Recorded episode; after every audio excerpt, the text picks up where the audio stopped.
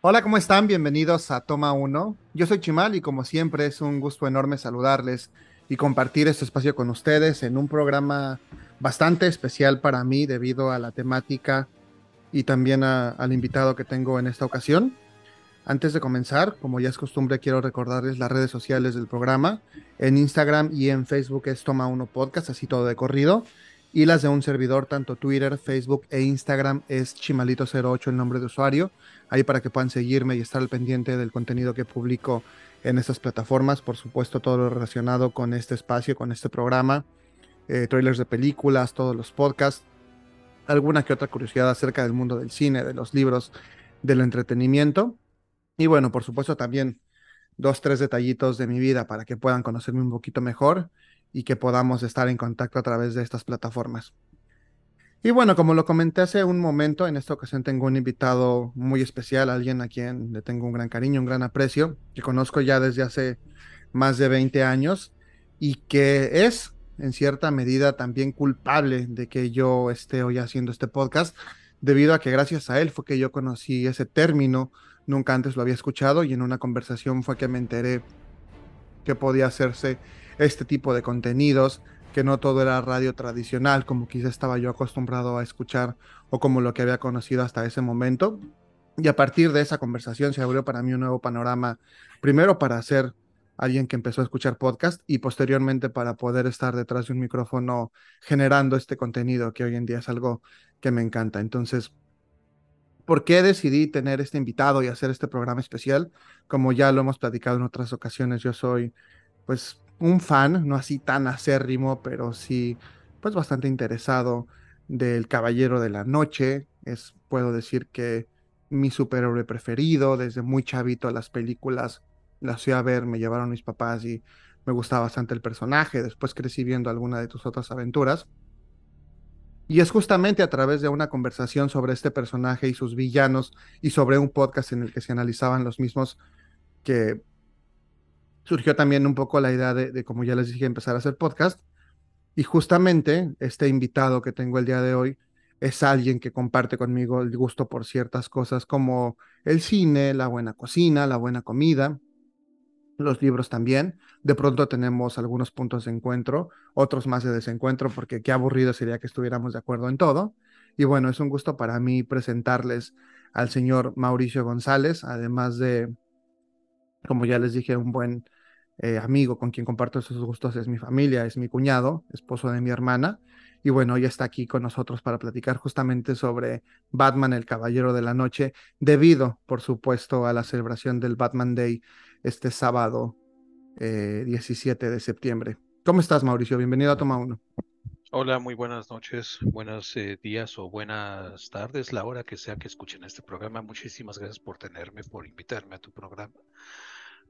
Muchas gracias por, por, por, la introducción completamente. Y sí, efectivamente, como bien lo mencionas, acepto mi culpa en ese sentido por haberte eh, pasado ese punto de que existía otro mundo para poder hacer eh, contenidos ahora en el mundo virtual, el podcast. Y sí, recuerdo efectivamente que yo, pues, mucho tiempo antes te conozco desde que tenías que 11, 12 años aproximadamente. Más, más o, menos. menos. Sí, más o menos por ahí.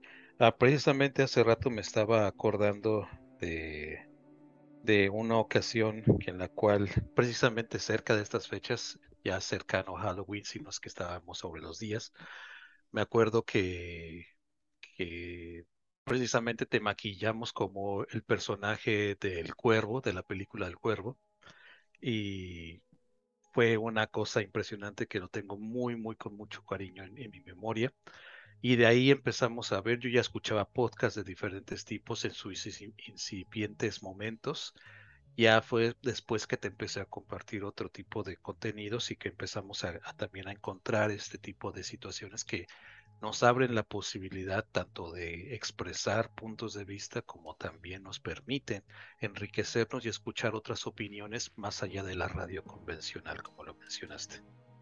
Sí, por supuesto. Y también viene a mi memoria que de hecho fuiste, creo que el primer invitado que tuvimos cuando igual empecé a hacer radio online, en ese primer programa que tuve, y fuiste ahí para platicar de los Beatles. Seguramente valdrá en algún momento a lo mejor rescatar esta temática eh, quizá en este espacio o en algún otro. Pero sí, efectivamente, en esa ocasión empezábamos a conversar sobre este podcast que igual si la audiencia tiene posibilidad de encontrarlo por ahí, Testigos del Crimen, es muy recomendable. Y empezábamos a conversar sobre Batman, sobre los villanos, sobre la psicología detrás de este personaje y lo oscuro que puede llegar a ser y todo el trasfondo que tiene el personaje de Bruce Wayne, la similitud quizá incluso con algunos de sus villanos. Y bueno, a partir de ahí empezó como todo ese relajo.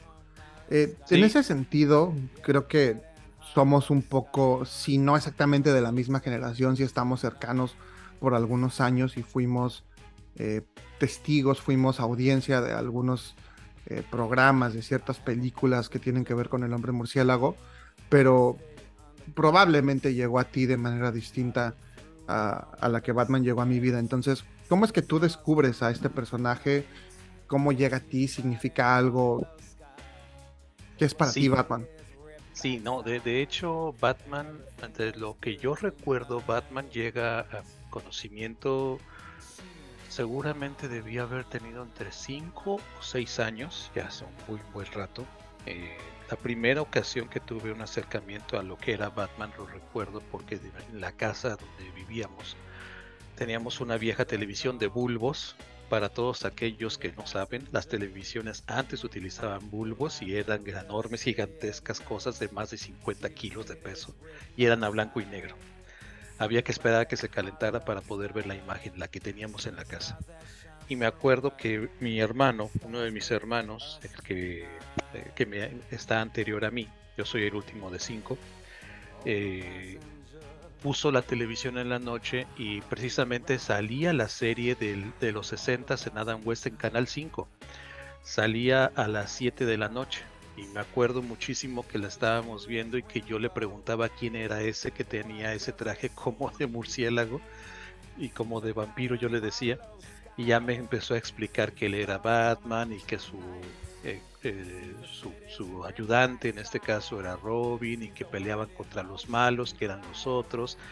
Intentaba explicarme un poco más para poder más que nada entretenerme entretenerme en ese momento para poder eh, que no hiciera diabluras en, ese instante para que no me fuera a hacer cualquier cantidad de cosas tenía la costumbre de utilizar los discos de acetato de vinilo de esos de 33 un cuarto un tercio perdón ponerlos en el piso y pasar encima de ellos como si fueran tapete.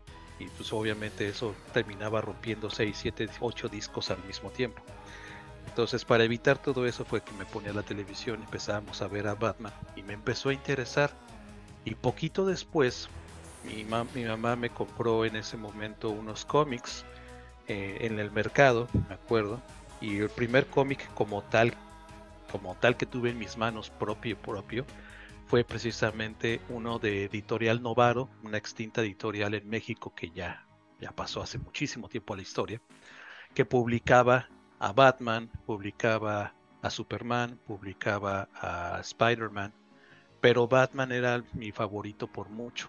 Entonces siempre me gustó, me gustaba dibujar, mi hermano me ayudaba y me retaba a dibujar, a, lo que decíamos sacar el dibujo, que no era otra cosa más que sin conocimientos de proporción, de, perspectiva ni de nada, simplemente tomar una imagen del cómic, cualquiera que fuera, en pequeño, amplificarla a mano y a ojo en una escala de 5, 6 o 10 veces el tamaño y después darle la forma y colorear. Fue ahí que me encantó la idea de Batman y, de ahí me quedé enganchado y empecé yo allá a buscar un poco más Recuerdo que la primera película que vi inclusive de Batman es una película bastante actualmente para mi gusto quiche, pero para mí fue emocionantísima verla. La película de 1966 o 67, no recuerdo, precisamente con Adam West y, eh, y el, en ese entonces el guasón este César Romero con el infame bigote pintado de color blanco. El bigote que, no, se, se no se lo quería rasurar. Pero estuvo, o sea, la película la ves ahora y es totalmente quiche, pero en ese momento para mí era, wow, Batman, mira, va corriendo con la bomba. Sí, sí, sí, claro, en, los muelles, ¿no? Con la bomba en la mano, esta bomba redonda que tiene una mechita. pues se ve que sí, sí, claro. Recuerdo ese momento. Sí, la, me acuerdo que la vi, yo estaba emocionadísimo de ver esa película y terminé la película y yo, wow, padrísimo, yo también quiero, quiero hacer esto y también quiero un batimóvil y me acuerdo que el siguiente año, eh, con motivo del Día de Reyes, yo pedí un batimóvil que nunca me trajeron, pero que a uno de mis amigos sí se lo trajeron y que nada más de coraje ya se lo aventé por allá y el batimóvil quedó deshecho. ¿El batimóvil de, de esa serie? el batimóvil de esa serie de Adam West. Ok. El modelo era un Ford o era un Cadillac, no recuerdo, pero lo modificaron. De hecho, para los que no saben, eh, yo ahorita estoy residiendo acá en Estados Unidos. Aquí, en el estado de Michigan, hay un fabricante, y creo que es el segundo, es el único que existe en todo el país, porque el otro es en Texas, que fabrican ese, ese batimóvil bajo pedido y tienes que pedirlo con tres años de antelación con todo y turbina funcional. Ok, ¿y qué precio tiene, sabes? Ah, está creo que en 260, 260 mil dólares por ahí. Wow. Sí, pero está hecho a mano, o sea, literalmente es un carro que está hecho a mano. Tiene un, tiene un motor V8 supercargado y viene con todo, inclusive con la torreta giratoria arriba, también las, las, los parabrisas de burbuja abiertos a la mitad, digo la turbina que viene atrás funcional, alcanza una velocidad de 0 a de 0 a 100 kilómetros por hora eh, en menos de 5 segundos, o sea, es, es, un monstruo, la verdad, pero es un carro increíble. No hace mucho vi uno, que yo me quedé así, boca abierto, el año pasado me quedé, se me cayó la mandíbula al suelo, dije, ¿es en serio? Sí existen. Sí existen. Lincoln Futura era el carro originalmente. El Lincoln Futura, ah, sí, sí, tenía que ser algo así, un Lincoln, sí, pues, una lanchísima, gigantesca. Y de hecho es gigantesco, es un carro de casi 5 metros. Sí, se ve, se ve, y se ve, bueno, obviamente en ese momento era algo increíble y era algo especial. Posteriormente vimos otros diseños que se ven mucho más ad hoc o acorde con este personaje y con toda la mitología que quizá podría tener pero en ese momento es un súper clásico y creo que cualquiera de nosotros querríamos tener uno en nuestra cochera para salir a pasear los domingos. No, sí, definitivamente. Y de hecho, e, e, ese Lincoln Futura le da pie a, muchos, a muchas versiones del Batimóvil, algunas verdaderamente infames, otras algo raras, pero siento, para mi gusto, personalmente yo siento que el Batimóvil el Batimóvil es el que aparece en Animated Series de los noventas. ¿Te quedarías tú con ese? Digo, ahorita podemos ah, hablar de Batimóviles, pero... No, no, sí, definitivamente. Para mí es el Batimóvil. Y de hecho, lo construyeron. Lo construyeron. ese está en Washington. Ese Batimóvil tiene casi 6 metros, seis y medio metros de largo. Es, es una cosa gigantesca. Es más largo que una limusina. Es muy difícil de poder conducir. De hecho, pues, nada más su dueño lo conduce nada más por pues, nada más para exhibiciones. Porque no, no, se puede, es demasiado largo y aparte tiene un ángulo de visión demasiado corto. O sea, aerodinámicamente y mecánicamente es una cosa que es imposible. Pero es, para mi gusto es el batimóvil, es lo que define todas las líneas perfectas, curvas, algunas rectas, sobrio, serio, pero al, mismo tiempo agradable a la vista. O sea, por ejemplo, de las películas, de las adaptaciones live action, ¿te gustaría alguno? ¿Te quedarías con alguno? Híjole, con alguno. O de, plano el animated series. No, es que yo me quedo con el Animated Series, pero eh, si tuviese que escoger uno de los live action que se construyeron, tendría que ser el del 89 de Tim Burton. Ok. El que está modificado con el. De, que, tiene apariencia entre un híbrido raro entre un Porsche y un Volkswagen. okay. De hecho, recuerdo haber visto en México muchos Volkswagen, muchos bochitos, que los modificaron, tuneados para parecer el, el Batimóvil. Ok. Bueno, porque ahorita ya estamos entrando en el terreno de, lo que platicábamos igual en el especial de We Are Vengeance, igual si tienen la oportunidad de escucharlo, ahí desmenuzamos un poquito sobre eh, Batman y las adaptaciones en el cine y demás, pero aprovechando contigo esta presencia y esta conversación, seguramente viste tú las adaptaciones cinematográficas, no sé si todas, me imagino que sí, yo sí lo hice. En ese sentido, ¿cuál podrías decir tú? A lo mejor me gustaría ir por, por pedacitos y e ir desglosando un poquito del universo de Batman. Ya nos dijiste tu matrimonio favorito. En ese sentido, ¿quién sería primero tu Batman? Este favorito, tu Bruce Wayne favorito y digamos también como la combinación de ambos, en ese especial que de hecho lo escuchaste y nos estuviste ahí regañando el otro día, eh, ahorita platicamos de eso, eh, pero porque puede ser también la combinación, ¿no? O sea, a lo mejor hablar de, de sí en combinación puedo pensar que quizá es Bale, pero como Bruce Wayne me gusta más Keaton y como Batman me gusta más Val Kilmer, que no es el caso, pero si fuese así, ¿cómo, ¿cómo, lo separarías tú? Eh, ok, como Batman, como, como Batman realmente, como Batman, de los actores que lo, que lo interpretaron a mi punto de vista eh, el mejor Batman, eh, para mí sigue siendo este Michael Keaton. Es el que más me deja el sabor del Batman de, tener el intelecto, de tener la astucia, de tener la frialdad, sobre todo esa distancia, esa frialdad, esa, esa, esa intencional eh, necesidad de mantenerse apartado y al borde del filo de, la locura eh, y de la realidad también, de ser dependiente de, un ancla como es Alfred, como es la gente que con la que se interesa, en este caso Kim Basinger, de 1989. Eh, y al mismo tiempo esa dependencia que tiene de tener que encontrar una afinidad y a un némesis con, que, le iguale o le supere eh, eh, su capacidad de, de, psicosis que tiene tan reprimida yo me quedaría con, con, Michael Keaton en ese sentido como Batman. Como Bruce Wayne, curiosamente, aunque muchos no lo, no lo parezca, a mí me parece que el mejor Bruce Wayne es este Robert Pattinson. No me agrada la apariencia, eso sí lo tengo que decir, es pésimo actor. Qué sorpresivo.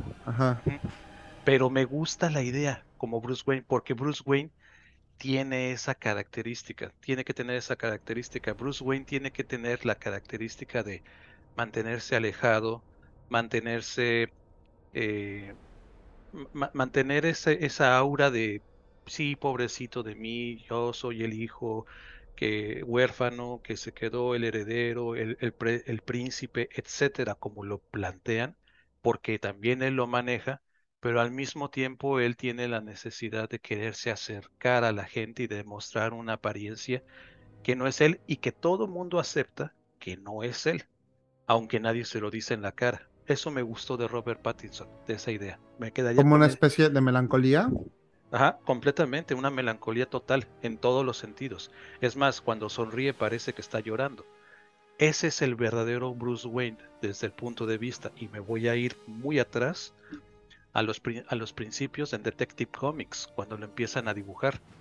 Los primeros rasgos de Detective Comics es Bruce Wayne es una persona que si bien sonríe, es el magnate, es el rico, es el, es el playboy, nadie le cree, porque todo mundo puede sentir su agonía y todo mundo sabe la agonía que tiene desde niño de ser el testigo del asesinato de, de los Wayne y el único sobreviviente de los Wayne.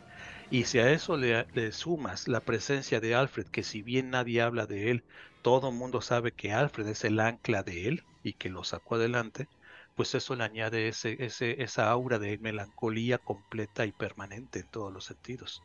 Robert Pattinson en esta última de The Batman lo capta perfectamente y de hecho, de una vez lo voy a decir, para mi gusto esta película es una de las mejores siempre y cuando lo vean desde el punto de vista de Detective Comics.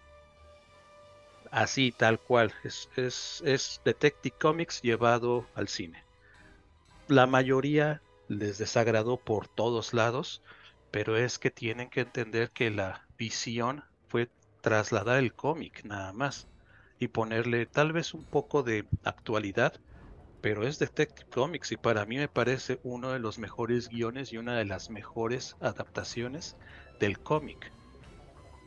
Si vamos a las cuestiones de, de, situaciones quiche, pues ahí tenemos la serie del 60 de Adam West, completamente ridícula, con imágenes descuadradas, con guaridas muy coloridas, demasiado fantasiosas y casi que parecen un, perdón, pero parecen un, antro donde va a haber una fiesta.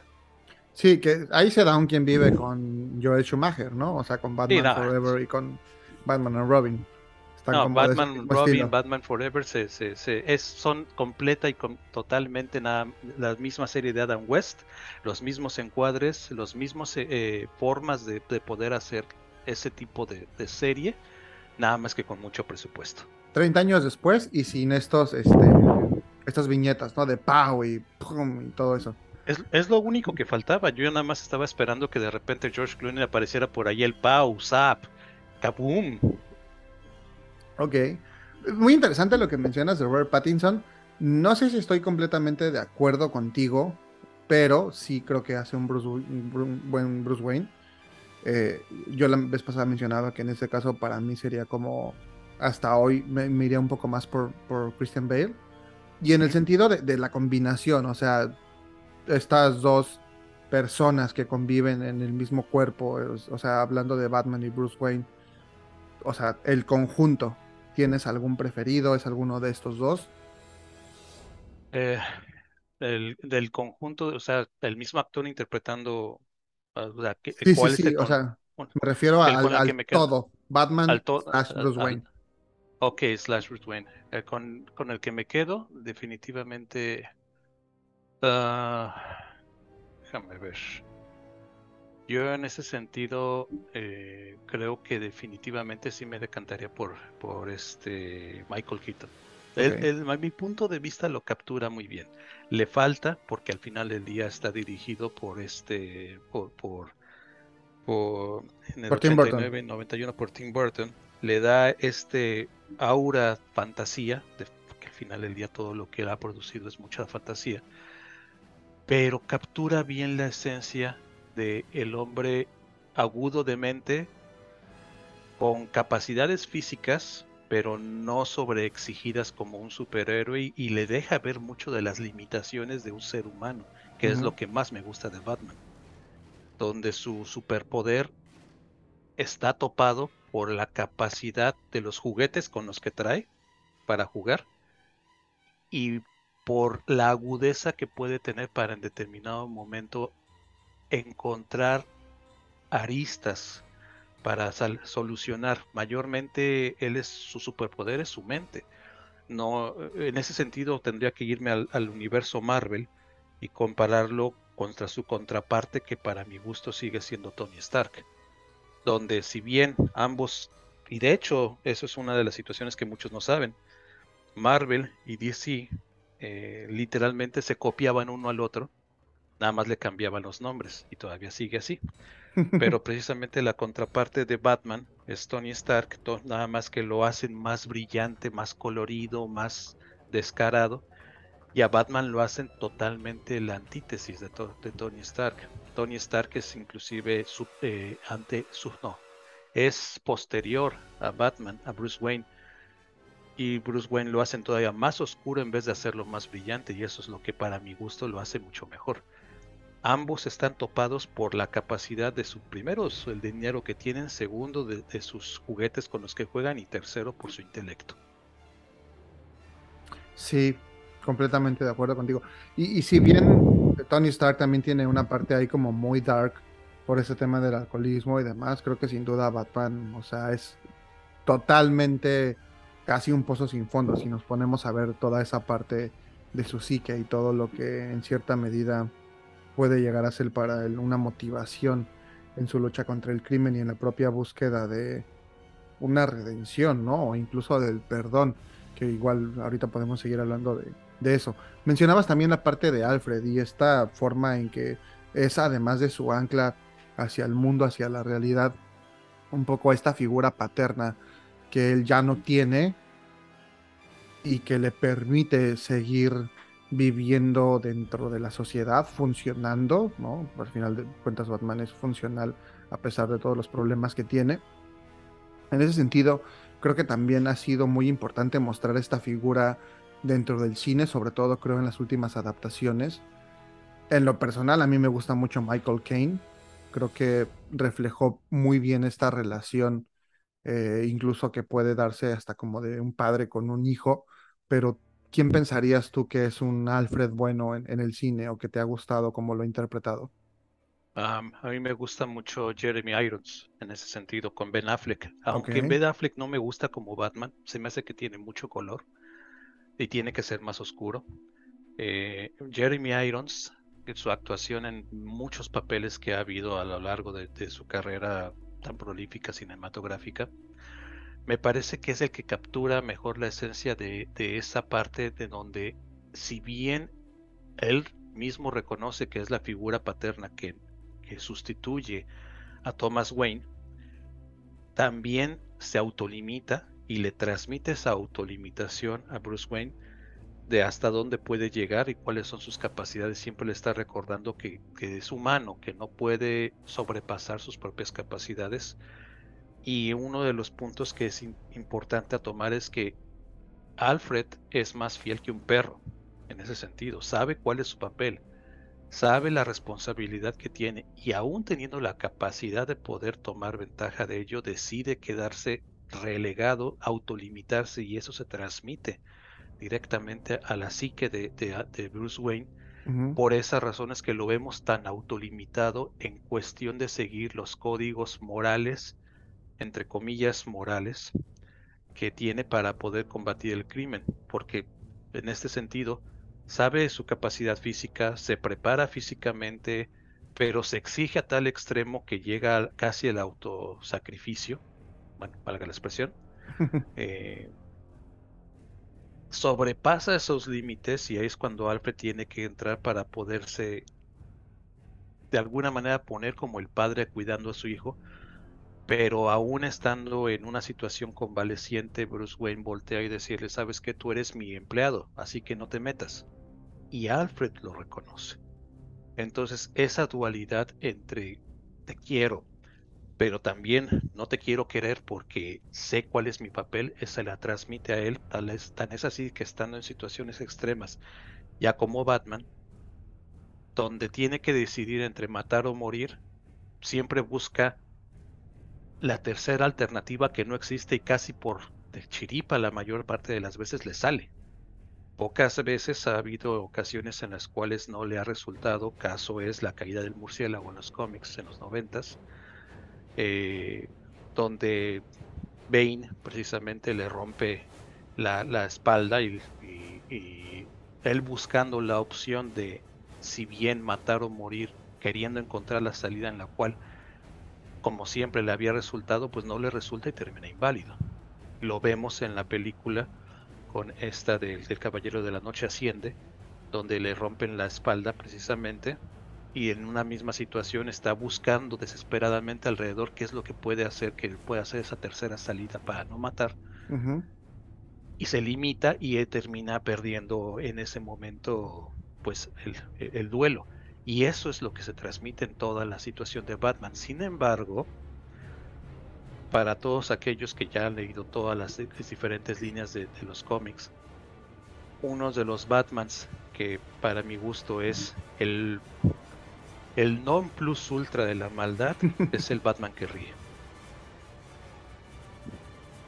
No sé si lo han llegado a ver, pero es, es impresionante, es, es el Bruce Wayne desatado, completamente perdido en la locura.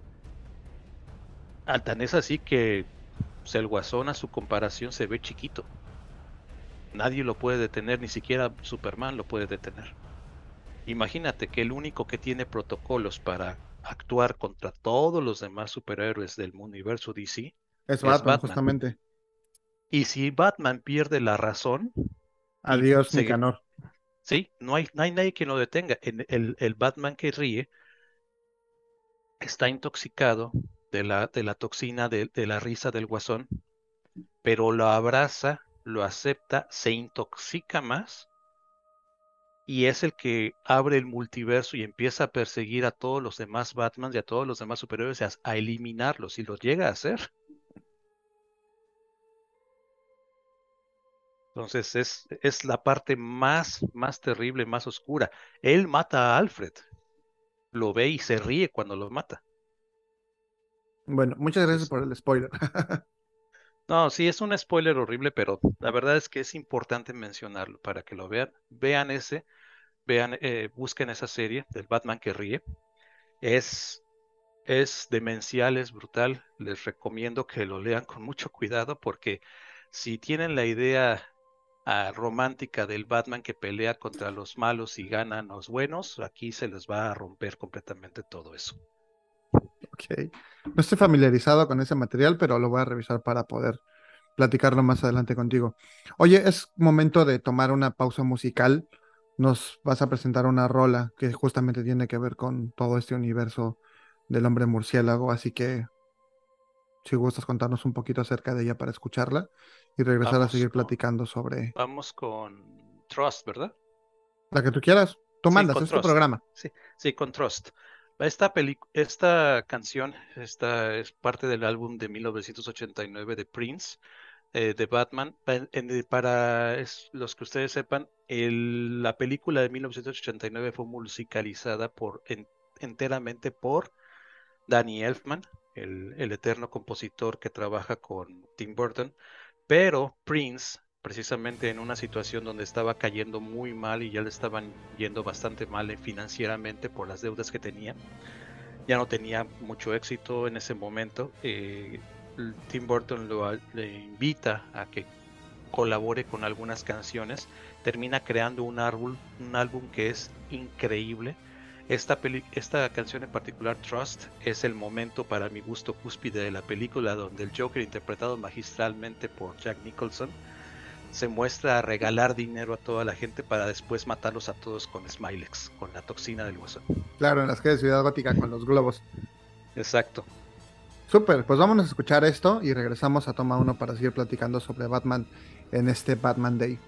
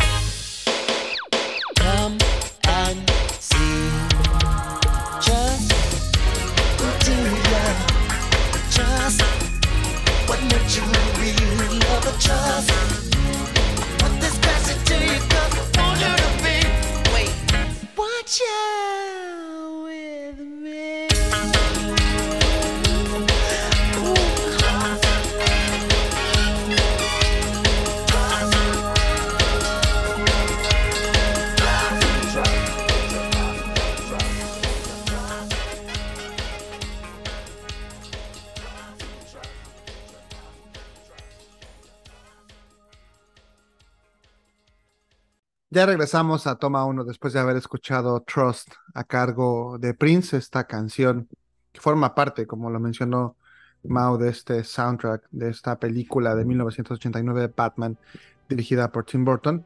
Y bueno, seguimos aquí para platicar sobre El Caballero de la Noche, sobre Batman. Estábamos conversando un poquito sobre Alfred y su aparición en el cine, la relación que tiene con Batman, diagonal Bruce Wayne. Eh, no sé si estoy muy de acuerdo contigo en esta caracterización por parte de Jeremy Irons. No digo que no sea buena. Sin embargo, creo yo, y quizá porque no tuvimos una película de Batman en solitario con Ben Affleck en este papel, no siento que se haya explorado tanto esta relación que existe entre ambos personajes, por lo cual yo me quedaría con Kane. A lo mejor en el caso de, de Pattinson y de Batman con Andy Serkis se intentó un poco, creo que no lo lograron, pero bueno, ahí Sí, para sí, que en tengan el dato.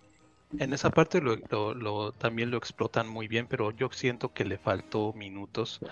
Ando- eh, Andy Serkis al final del día interpreta a un eh, aceptable Alfred, pero la parte en la cual eh, eh, Robert Pattinson, en el papel de Bruce Wayne, le dice, no te metas constantemente de esto es mi límite, este es mi territorio, sí, te quiero mucho, sí, te aprecio mucho, pero ni se te ocurra considerar que eres un, un Wayne.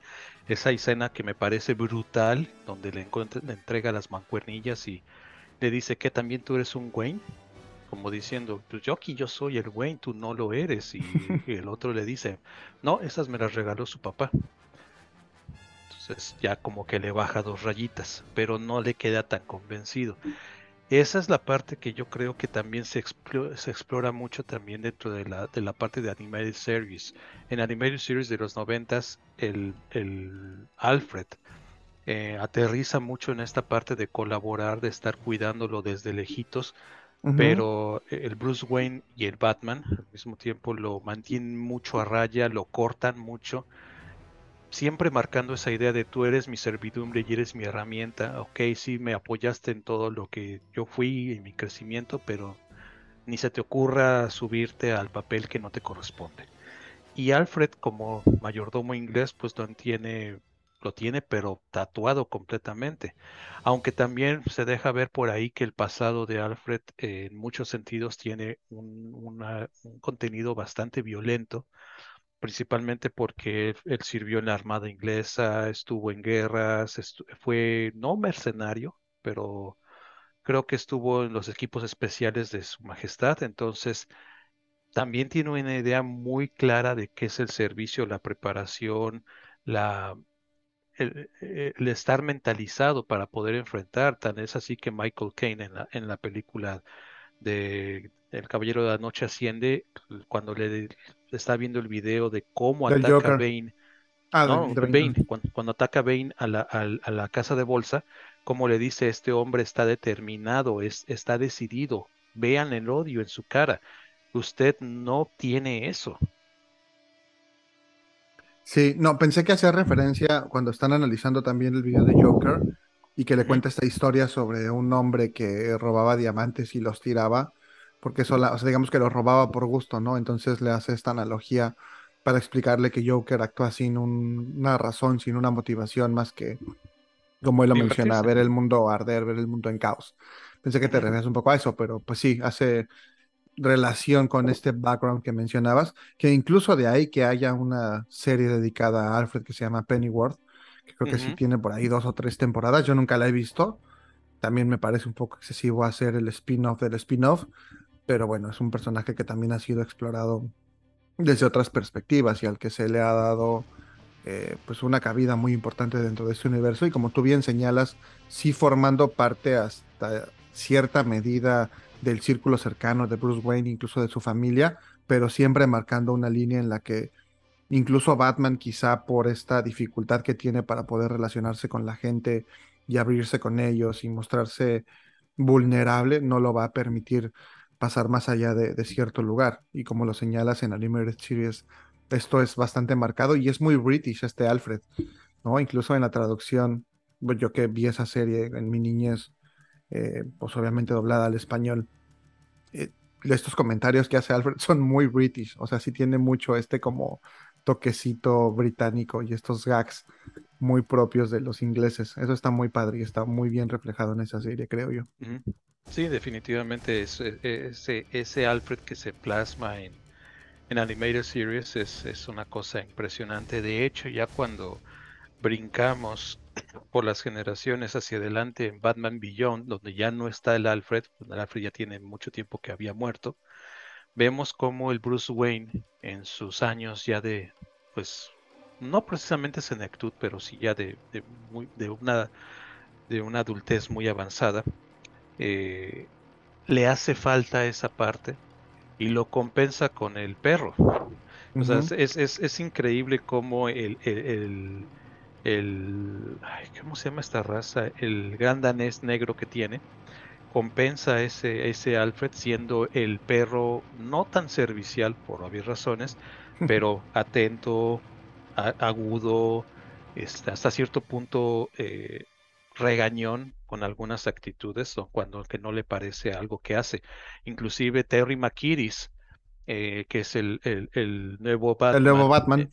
eh, Terry McKiris, el nuevo Batman, este perro lo al principio no lo quiere, lo rechaza, pero posteriormente eh, este, este perro lo defiende, trabaja con él, tienen algunos encuentros con algunos villanos y llega un punto en el cual Terry McKiris, a diferencia de Bruce Wayne, dice no te metas con mi perro y el perro responde a ello. Pero aquí en quien marca la, di- la- la división contrario al Bruce Wayne es el perro. Es, es algo muy curioso. Él es el que marca la división de no te metas en mi territorio. Y el otro se quiere acercar siendo completamente opuesto. Inclusive, me acuerdo, en la, en la película del Joker regresa, eh, que una de las cosas precisamente que le dice al Joker que toma, eh, toma posesión de quién era este, era el Robin, pero quién, qué nombre era el, el de los Robins, no me acuerdo ahorita. Bueno, el Robin De, este de los Jason Todd, Kim era. Jason Todd, sí, era Jason Jason Todd Todd. es el segundo Robin que supuestamente muere a manos del Joker. Sí, en la broma, en la, en la broma letal o broma mortal, no me recuerdo. Muerte en la familia. Ah, no, ese es cuando muere este el, ot- el primero. Era No, el primero no muere. no, sí, el cierto, primero es convierte- Dick Grayson a la nocturna. Jason Ajá. Todd supuestamente muere. pero es- Después eh, es, es este Red Hood. Pero hasta un momento. yo Creo que siente en The Teen The Family. Y, y la broma asesina es con Barbara Gordon. Que queda. Sí, sí, tienes- este, ¿Cómo se llama? Le dispara y queda en una silla de ruedas. Y después se convierte en oráculo. Y Watchtower. finalmente el tercer eh, Robin es eh, Tim Drake. Y bueno, en- eventualmente también va a ser Damian Wayne, pero eso ya es muy para acá. Sí, muy no, del- de los es- nuevos años. No, pues Damian Wayne es el hijo de Bruce Wayne. Sí, Y está, y aparte, Y, está exactamente Italia al Ghul y está entrenado por su abuelo, Razas Ghul, como eh, de parte de la Orden de las Sombras. Tremendo, tremendo villano también. Ah, no, sí, definitivamente. Desperdiciado en The Batman Begins, pero Sí, bueno. lo platicábamos la otra vez. Tenía mucho para poder brillar.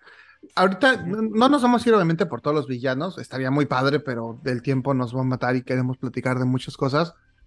Sí tenemos que hablar del Guasón y tenemos que hablar de quizá cuál es tu preferido, pero fuera de Joker, ¿hay algún otro villano que a ti te parezca eh, interesante, quizá por su manera de actuar, por su personalidad, por, no sé, cualquier cosa? Ahorita mencionábamos a Russell Gould, pero quizá otro que digas, este es un güey que es un digno rival de Batman, aparte por supuesto de- del Guasón, o sea, que no es un, que no es un némesis como tal, pero de que digas es un villano que es un rival digno del hombre murciélago. Tiene muchos, pero el que tú digas este es el que a mí más me gusta. Bueno, de todos los villanos con los que se ha enfrentado, algunos son infames, otros son, para mi gusto, material desperdiciado. Creo que el único realmente que me hubiese gustado ver en cualquiera de las adaptaciones posteriores y únicamente aparece en Animated Series y un poco en la serie de, los 60 de Adam West es el relojero. El relojero es un personaje, para mi gusto, muchísimo más macabro en muchos sentidos que el mismo Joker, ujú, que e inclusive el, el sombrerero loco, que este, ¿cómo se llama este otro? Que el acertijo. Es una combinación de los tres. Tiene una motivación exclusivamente de venganza contra todo aquello que no está dentro de un orden establecido.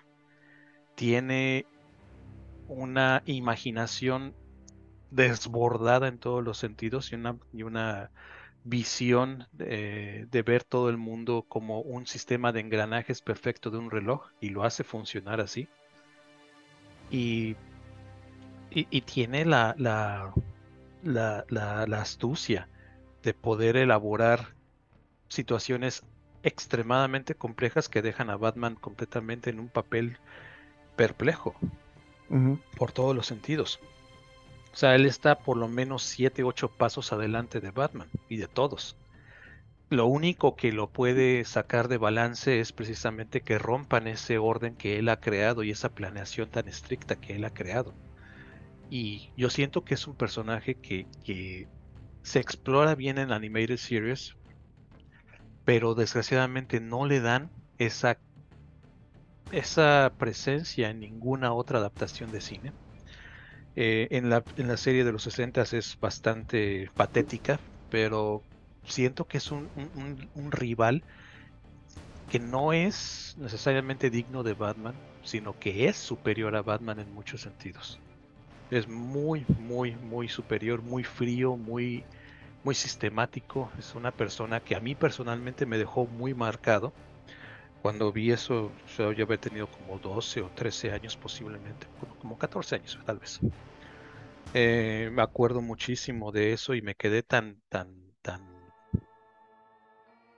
impregnado de esa, de esa idea que eventualmente mi objetivo de los siguientes cinco o seis años fueron tratar de ser tan sistemático como el relojero, al punto en el cual de manera ya un poco, y eso es una confesión un poco vergonzosa, ya llegaba al punto de, de- saber cuántos pasos había del metro hacia la casa, cuánto tiempo se tardaba en pasar el microbús que me llevaba para allá, cuántos pasos tenía de, la, de, de donde me bajaba a la casa, cuántos escalones y cuánto tiempo me tardaba en poder subir los escalones en tanto esfuerzo. A ese grado llegué. Ya es cuando dije, no, esto ya es demasiado, ya, ya, ya fue mucho.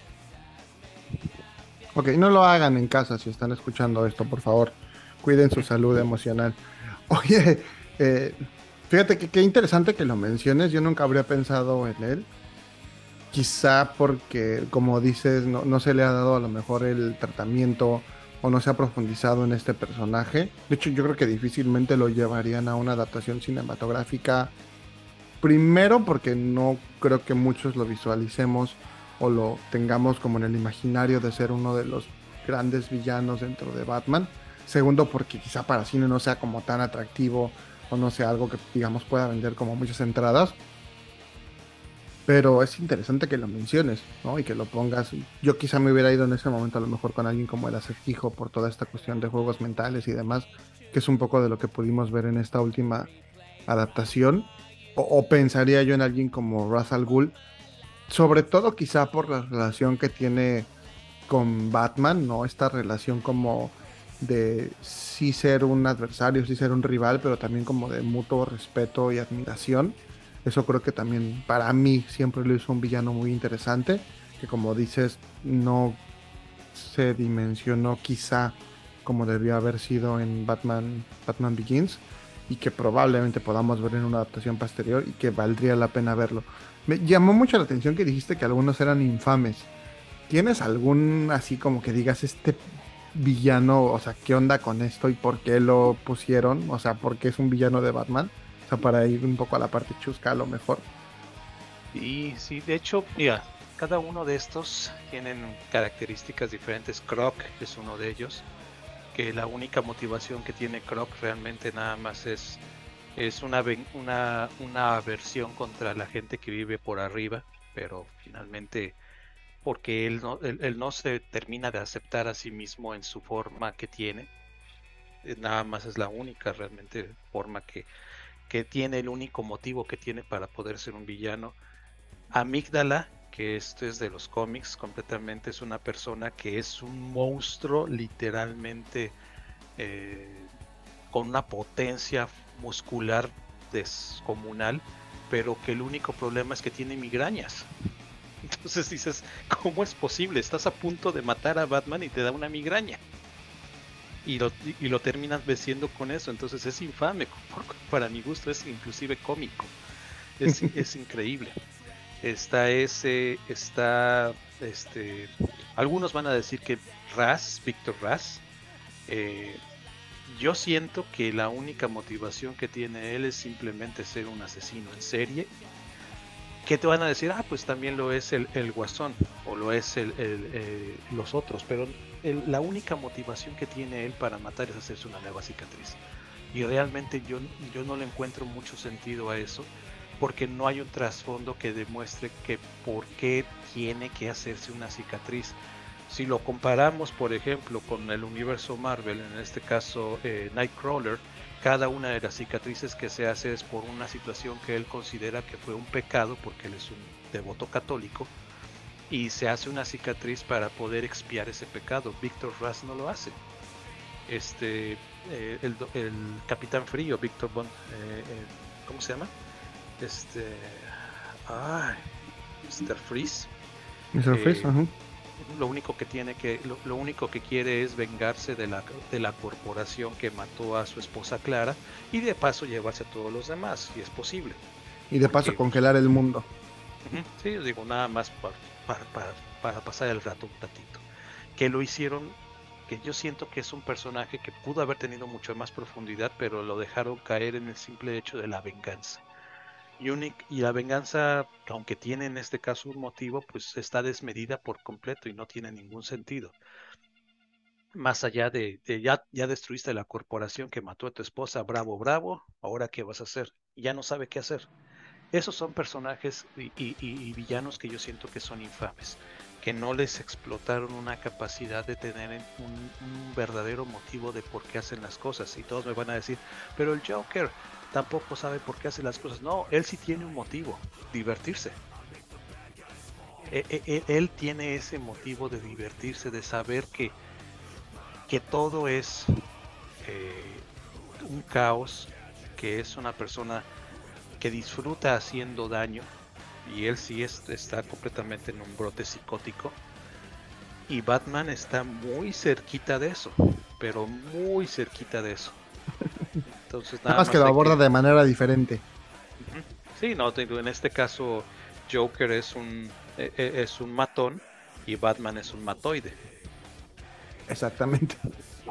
¿Cuál es la diferencia para que la gente pueda aquí cultivarse un poquito también? El matón tiene la característica de querer matar por voluntad propia, ya sea por diversión, por eh, necesidad, por compulsión, por, mm, por ansiedad, por ira, por lo que sea. Pero el matón busca matar. El matoide lo hace como consecuencia de algunos actos que resultaron y que de alguna manera lo medio perdonan. Pero él provocó esos actos, caso situación.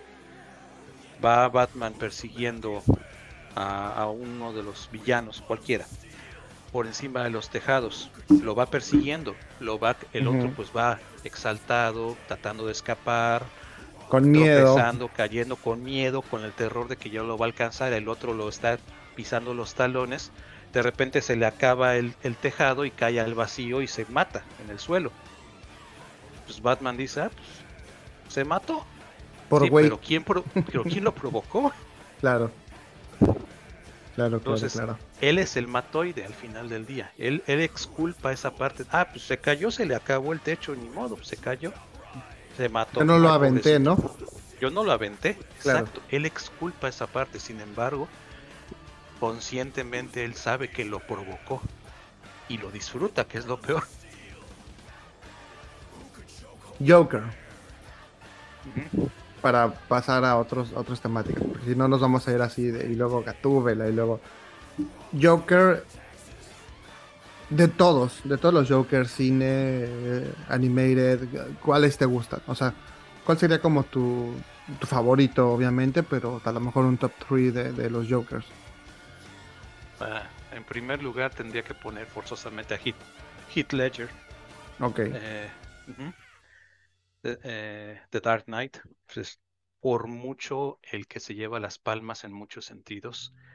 Creo que es el que mejor captura la psicosis de, de una persona que ni siquiera sabe quién es, ni siquiera recuerda quién es, ni y tampoco le importa. Simplemente lo que le importa es divertirse y organizar cosas para divertirse.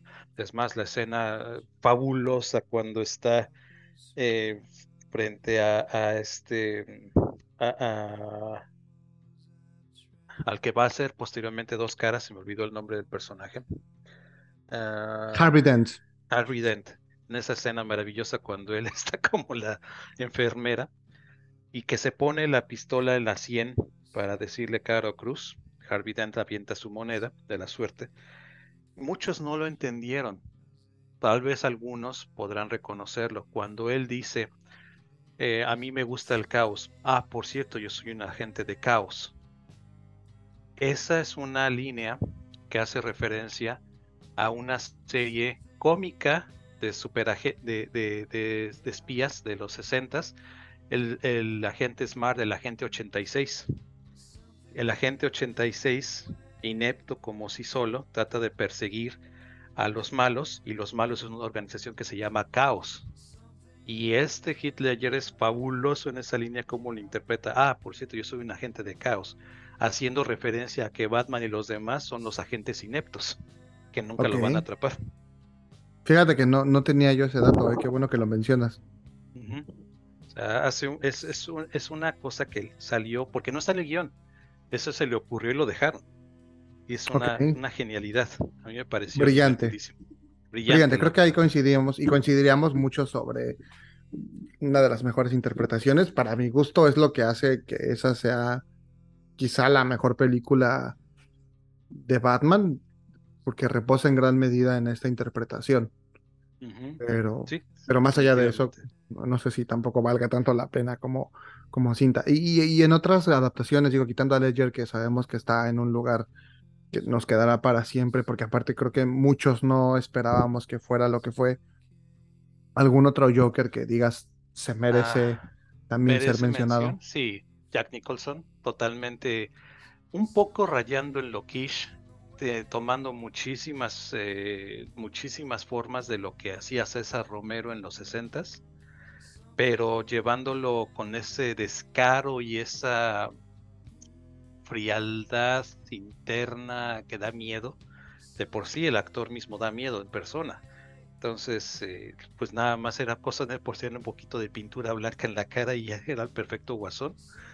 Me gusta, me gusta Jack Nicholson en esa interpretación. Yo siento que sería el segundo lugar. Y el tercer lugar, no sería ni eh, un actor como tal. Todos van a decir César Romero, pues no, no, César Romero para mí es uno de los peores que ha habido y seguirá habiendo. Pero en este caso me quedaría con el, eh, la voz de Mark Hamill. Eh, muchos no se la sabían. La voz de Mark Hamill interpretando Luke Joker. Skywalker. Ajá, Luke Skywalker interpreta a The Joker en eh, la siguiente entrega de Animated Series.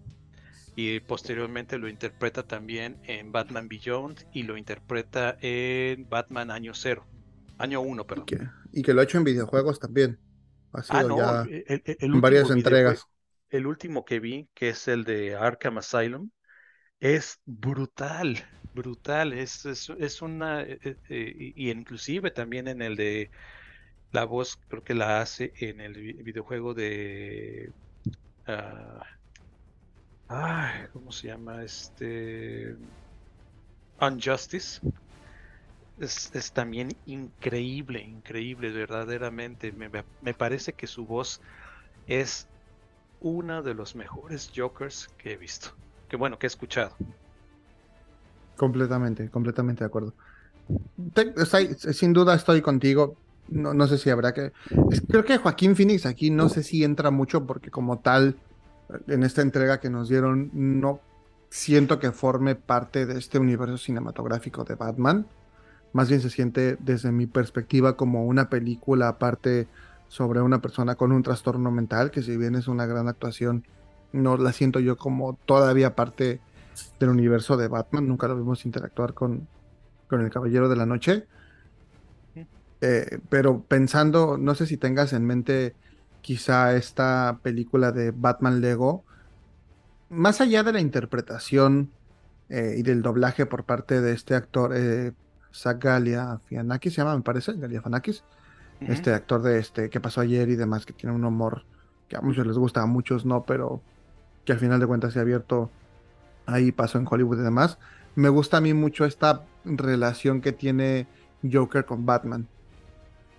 Y como, no sé si, si lo tengas ahorita como en mente o si lo has visto, pero la manera en que le dice, güey, es que tú eres como mi alma gemela, ¿no? Así haciendo como esta eh, analogía o este parangón entre una relación romántica y la relación que tiene él con Batman al ser su archienemigo y en cierta medida como Batman le dice como, güey, tú para mí no eres nadie, ¿no?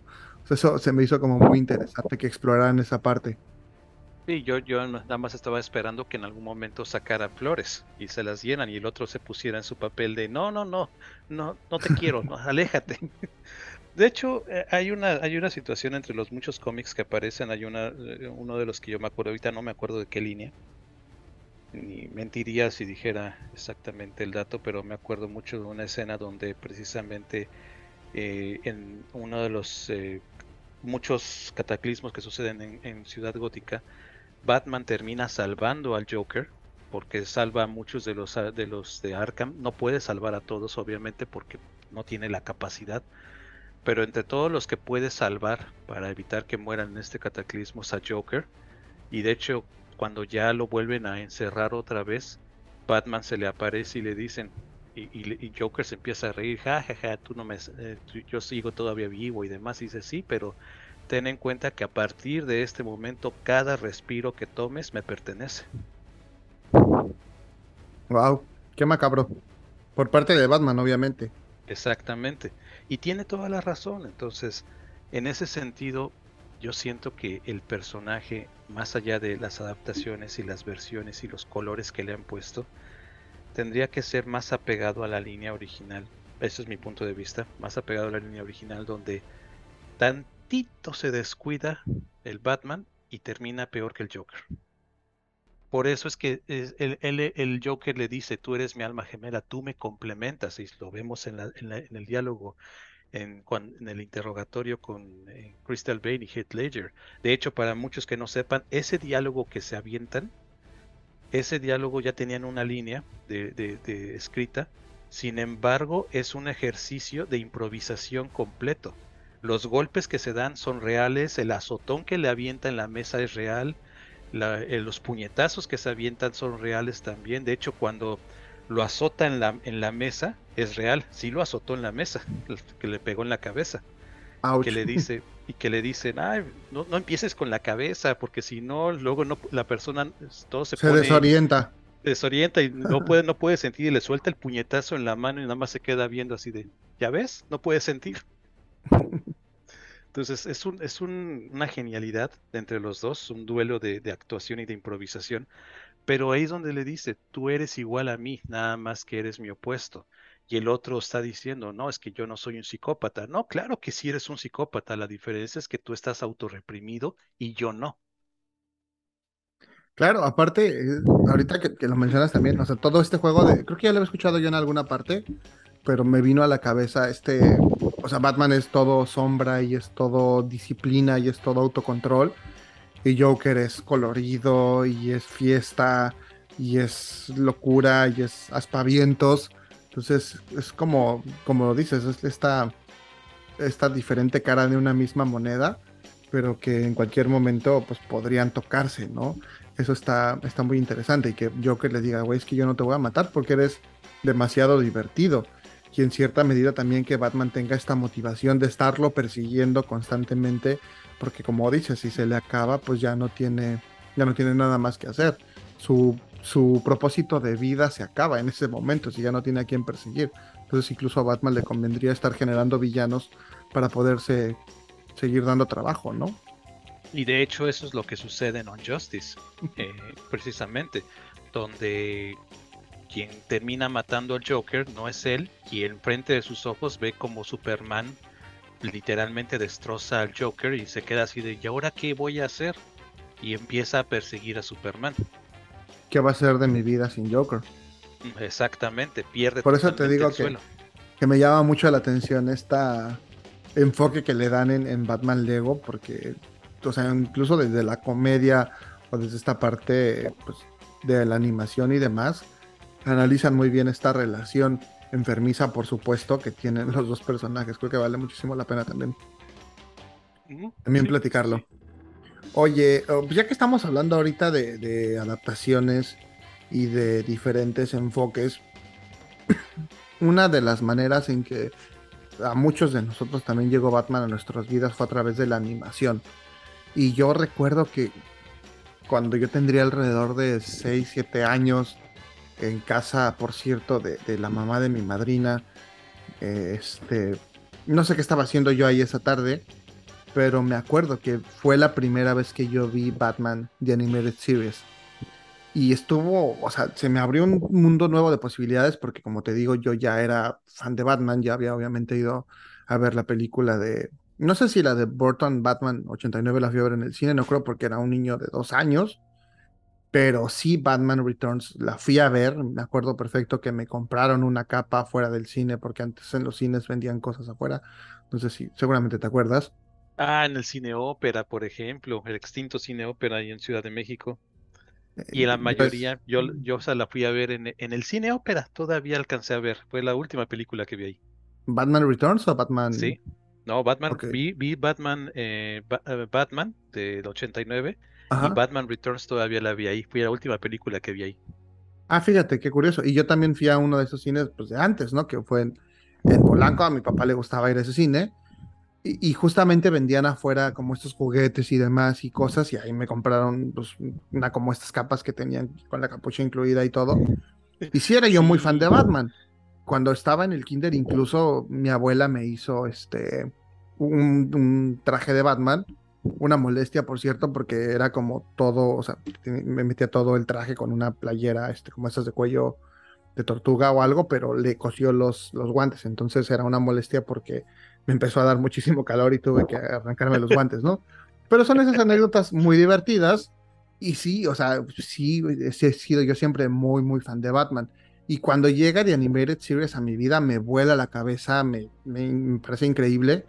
Me acuerdo que el primer capítulo que vi, porque pues, lo vi en desorden, eh, eh, fue este donde se presenta a Man Bat, Mm, el segundo que es capítulo. este hombre que se convierte en murciélago. Y dije, wow, qué cosa, qué cosa tan increíble. Me encantó, me voló la cabeza. Y, y me gustaría que platicáramos un poquito acerca de, de esta serie, que, que por cierto estoy viendo recientemente y que le estoy disfrutando muchísimo. Entonces, si, si te parece, lo, lo conversamos, pero para darnos como un break y empezar así con muchísimos, con muchísimos este, bríos y con muchas ganas para platicar de esa serie, ¿qué te parece si nos vamos otra vez a una rolita? Nos la presentas, nos damos un descansito, tomamos agua, este, tomamos un cigarrito, lo que sea, y ya regresamos para platicar de Animated Series. Bueno, yo voy a aprovechar, tengo un pequeño café de olla que me preparé hace ratito y voy a comerme una de las que llaman aquí pata de oso, que es un pastelito bastante rico con almendras, muy rico. Aquí, a pesar de haber panaderías mexicanas, no está tan bueno el pan, pero este está bastante bueno. Aquí vamos entonces a escuchar esta canción. Me- es de un cantante que me gusta mucho. Eh, esta fue el tema principal de la película Batman Forever, interpretado por Seal.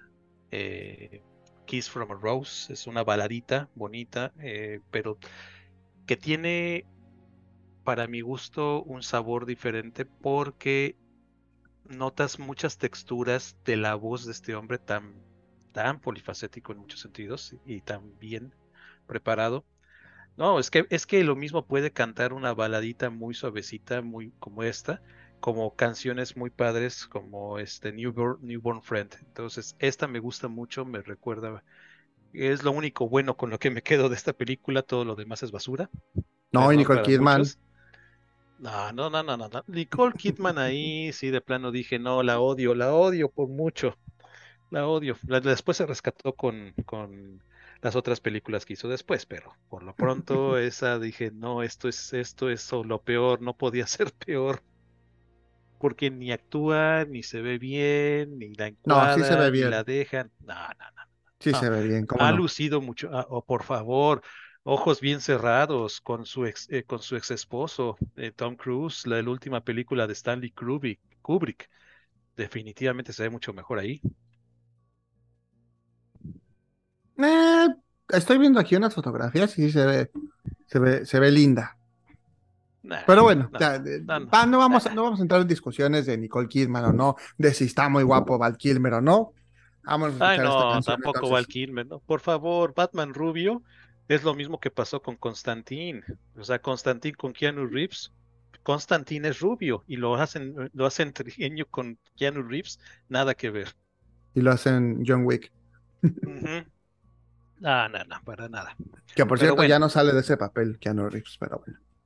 No, pues es, es lo mismo que Robert Downey Jr. ya no sale del papel de Tony Stark. Ya no sale de Tony Stark, claro. Sí, sí, sí, bueno, sí, también hay ya, en Sherlock, es nos- una versión. Luego platicamos de esos actores que llevan haciendo el mismo papel, hablando también de Tom Cruise ahorita. Va, Pero bueno, ese sí que no me lo momento. toquen porque mi favorito. Uh, Venga, pues no, vámonos con esta rola. Va.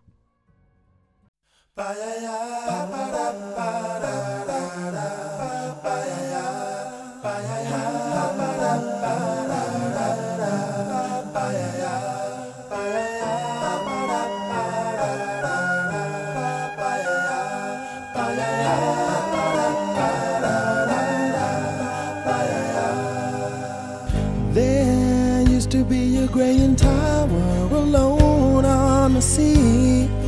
You became the light on the dark side of me. Love remains a drug that's the high and not the pill. But did you know that when it snows, my eyes become large and the light that you shine can't be seen? Baby, I compare you to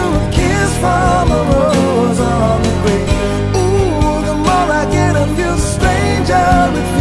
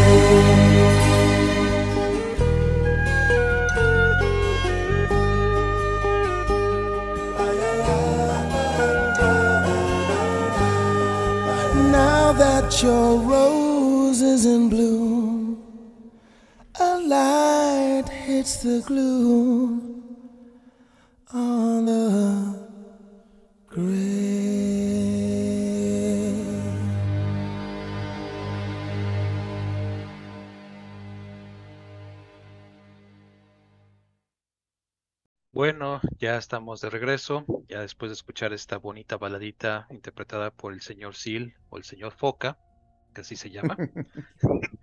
Es una bonita baladita de esta película. A mí, como les dije, me gusta mucho. A- a- aquí al señor no le gusta tanto, pero bueno, ahí difiere. No, está bonita, está bonita. Está bonita, está bonita. La verdad es una, una bonita baladita y ahí se la pueden dedicar a quien quieran. Pero bueno, a eh, a mi punto de vista, creo que es una de las más rescatables de esas series de películas. Eh, algunos van a decir, no, pero ¿qué pasa con YouTube y con Kiss Me, Kill Me? Para mi gusto es de lo peor que tiene YouTube. Algunos me van a querer lapidar, no me interesa, es de lo peor que tiene YouTube. Prefiero Discotech y eso que a muchos no les gusta esa canción. Que ya pusimos a YouTube en el programa que hicimos sobre Batman anteriormente, entonces hoy no nos íbamos a ir por ese lado, también para que lo puedan escuchar si gustan. Estamos de vuelta, como ya dijo aquí Mauricio, para seguir platicando sobre Batman. Último bloque, porque si no se va a hacer demasiado largo. Seguramente podremos volver a tocar este tema en alguna otra ocasión. A mí me encanta, a ti te encanta, lo hemos también platicado aquí con otros invitados. Probablemente algún día también coincidamos todos para seguir hablando sobre el hombre murciélago. Pero platicábamos un poquito antes del corte de Animated Series. Yo ya conté mi experiencia, fue algo que dije, qué cosa tan increíble. A partir de ese momento, obviamente veía yo Batman Animated Series cada que podía. Puedo decir, sí, que como nunca fui muy afecto a la televisión, no vi en su momento toda la serie. Creo que sí vi la mayor parte de los capítulos.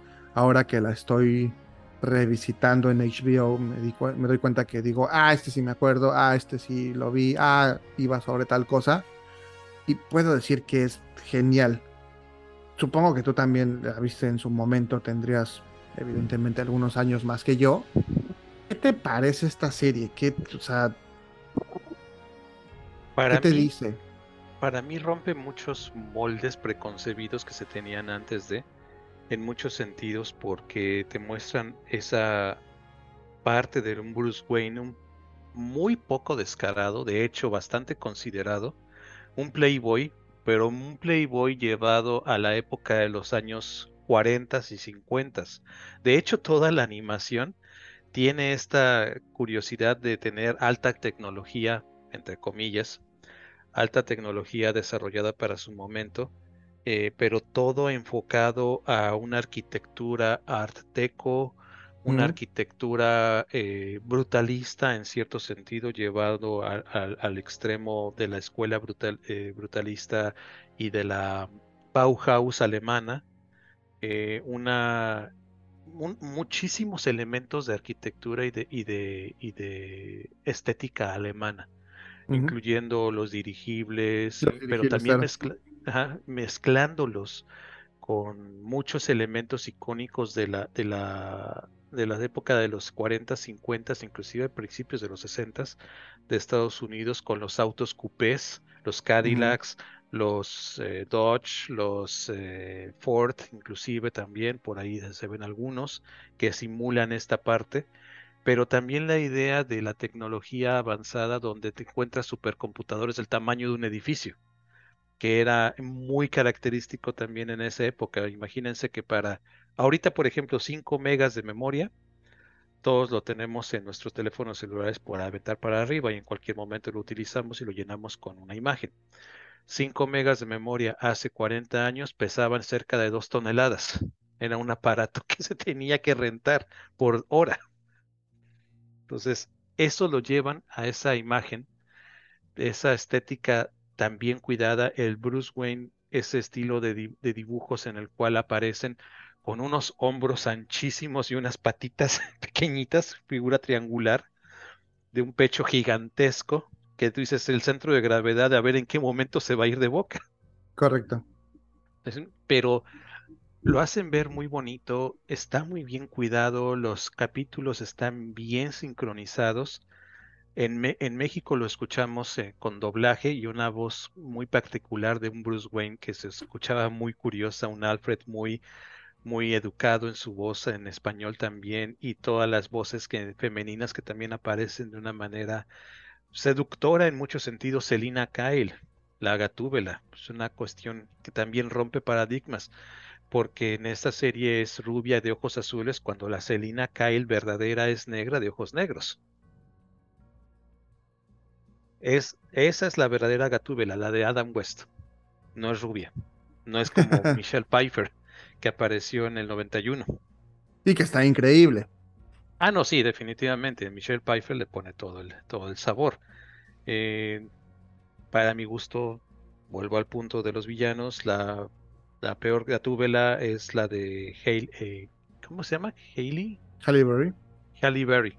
Es la peor Gatúbela que ha habido y, y- y bueno, ni modo. Le- Bueno, que aparte se fue un spin-off en solitario, entonces nada que ver. Nada que ver, no, pero soy Kravitz medio que rescata un poquito esa idea de la, original Gatúbela. O sea, también se lo reconozco, soy Kravitz me gustó. En la serie animada, los personajes, los villanos son los que terminan dar color, pero también el Batman da mucho color a esta parte de la autocontención del personaje. El Playboy de la época de los 40, galante, eh, no mujeriego, pero sí ahí este coqueto que está No, sí, muy ligador el Batman. ligador. ligador, etcétera. Sin embargo, autocontenido en todos los sentidos, manteniendo la distancia, manteniendo este, no te acerques, no tanto. Y el en cambio el Batman, una, un- una completa persona por completo.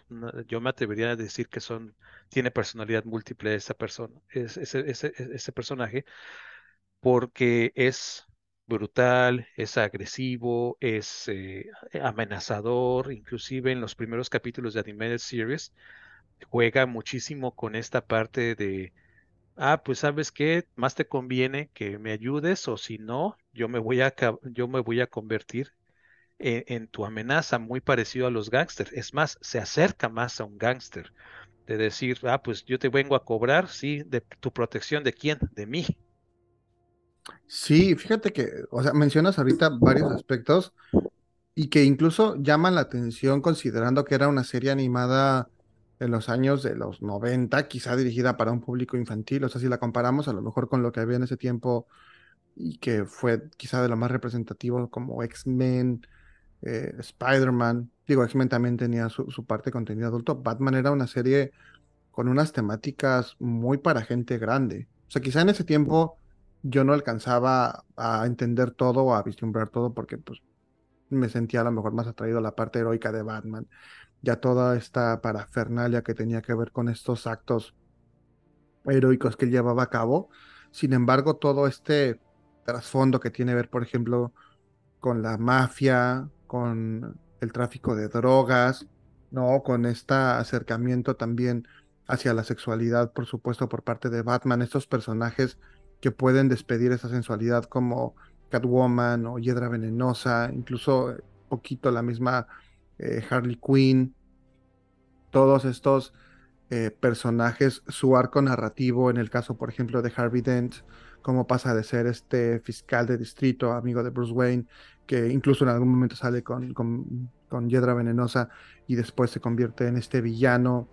Es muy interesante, ¿no? Y como mencionas también este Batman, que por cierto también hablando de la estética, pues tiene incluso un traje este, cerrado, pero no es un traje recto como se empezó a usar posteriormente, sino es un, es un traje cruzado, como justo se usaba en esa época que mencionas. También, por cierto, con una combinación muy extraña de café con una camisa amarillo rarísima.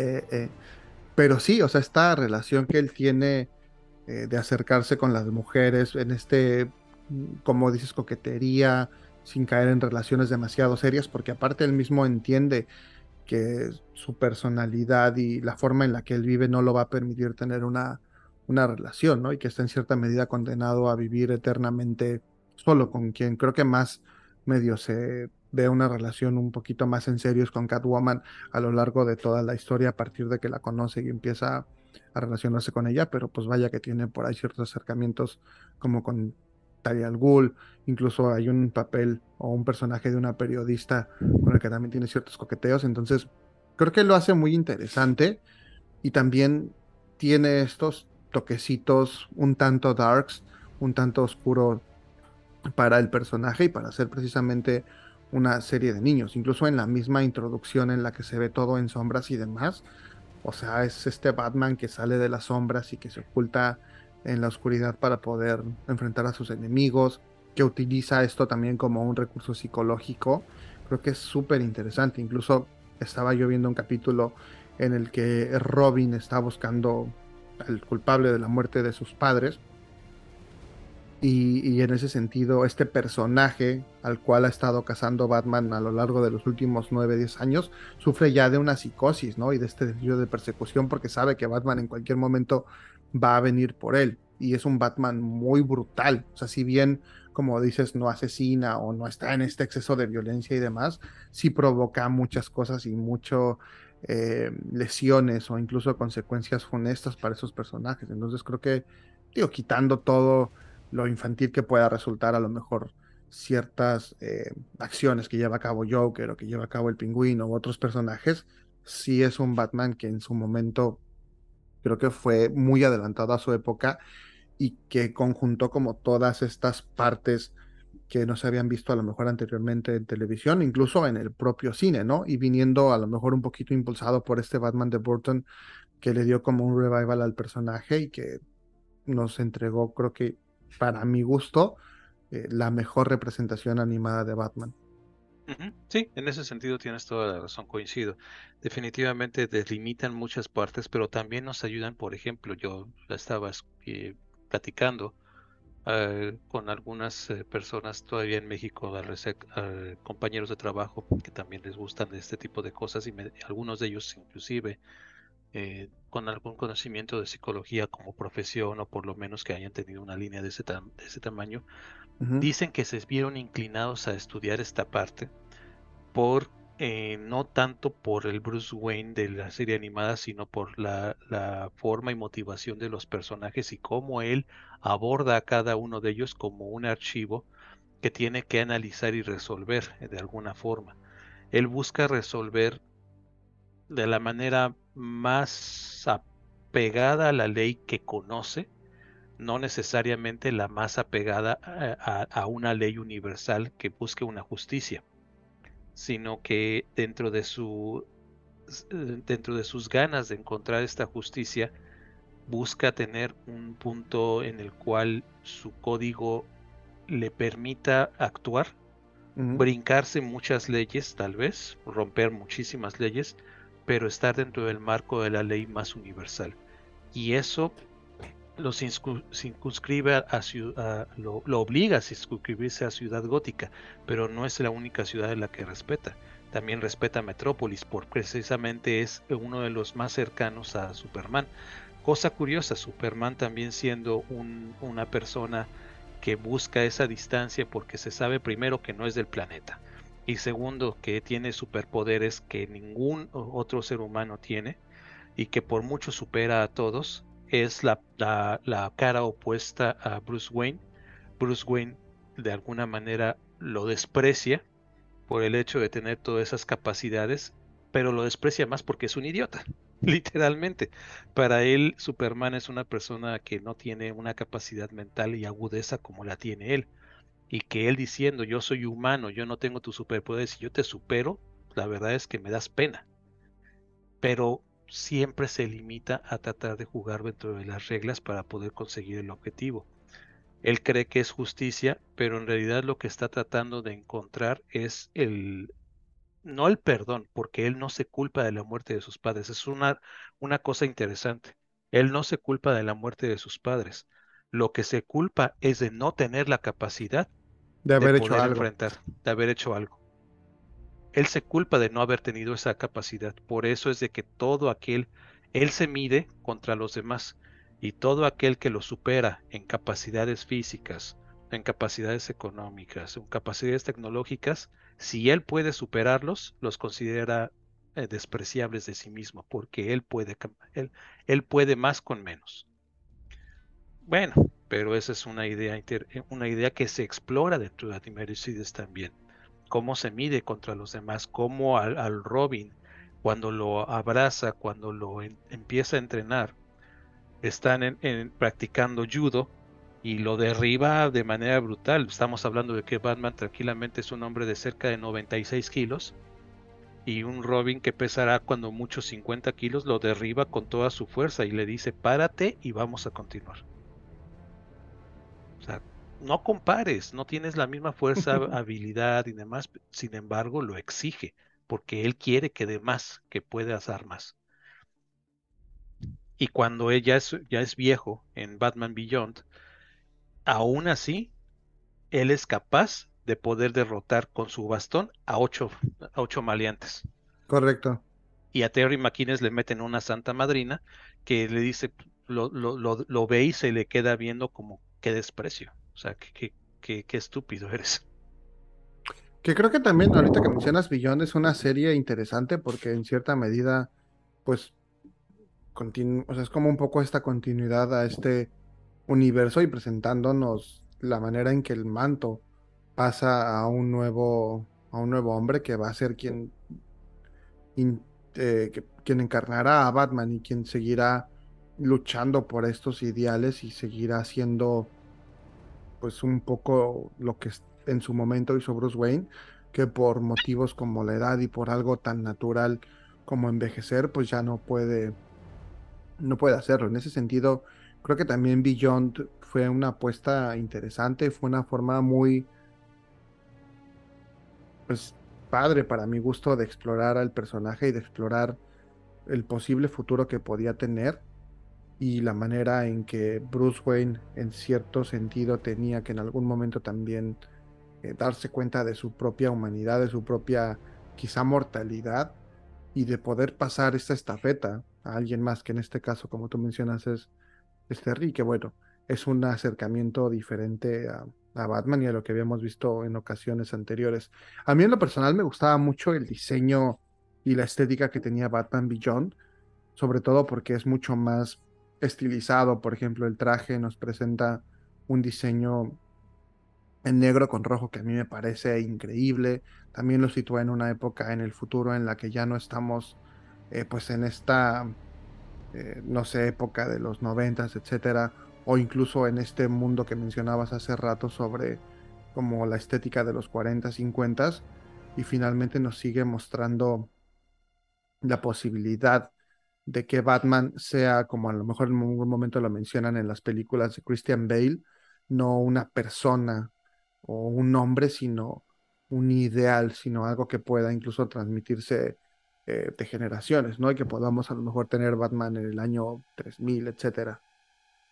De hecho, esa es una de las temáticas que se abordan en la película animada de Warner de Batman contra Superman, donde precisamente el aliado de Batman en ese futuro eh, donde ya ambos están viejos, un poco viejos, menos, menos Superman que Batman.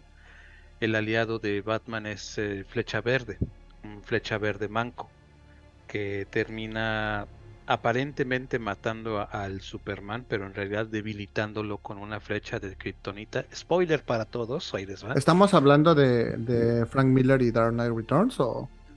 No, no, no.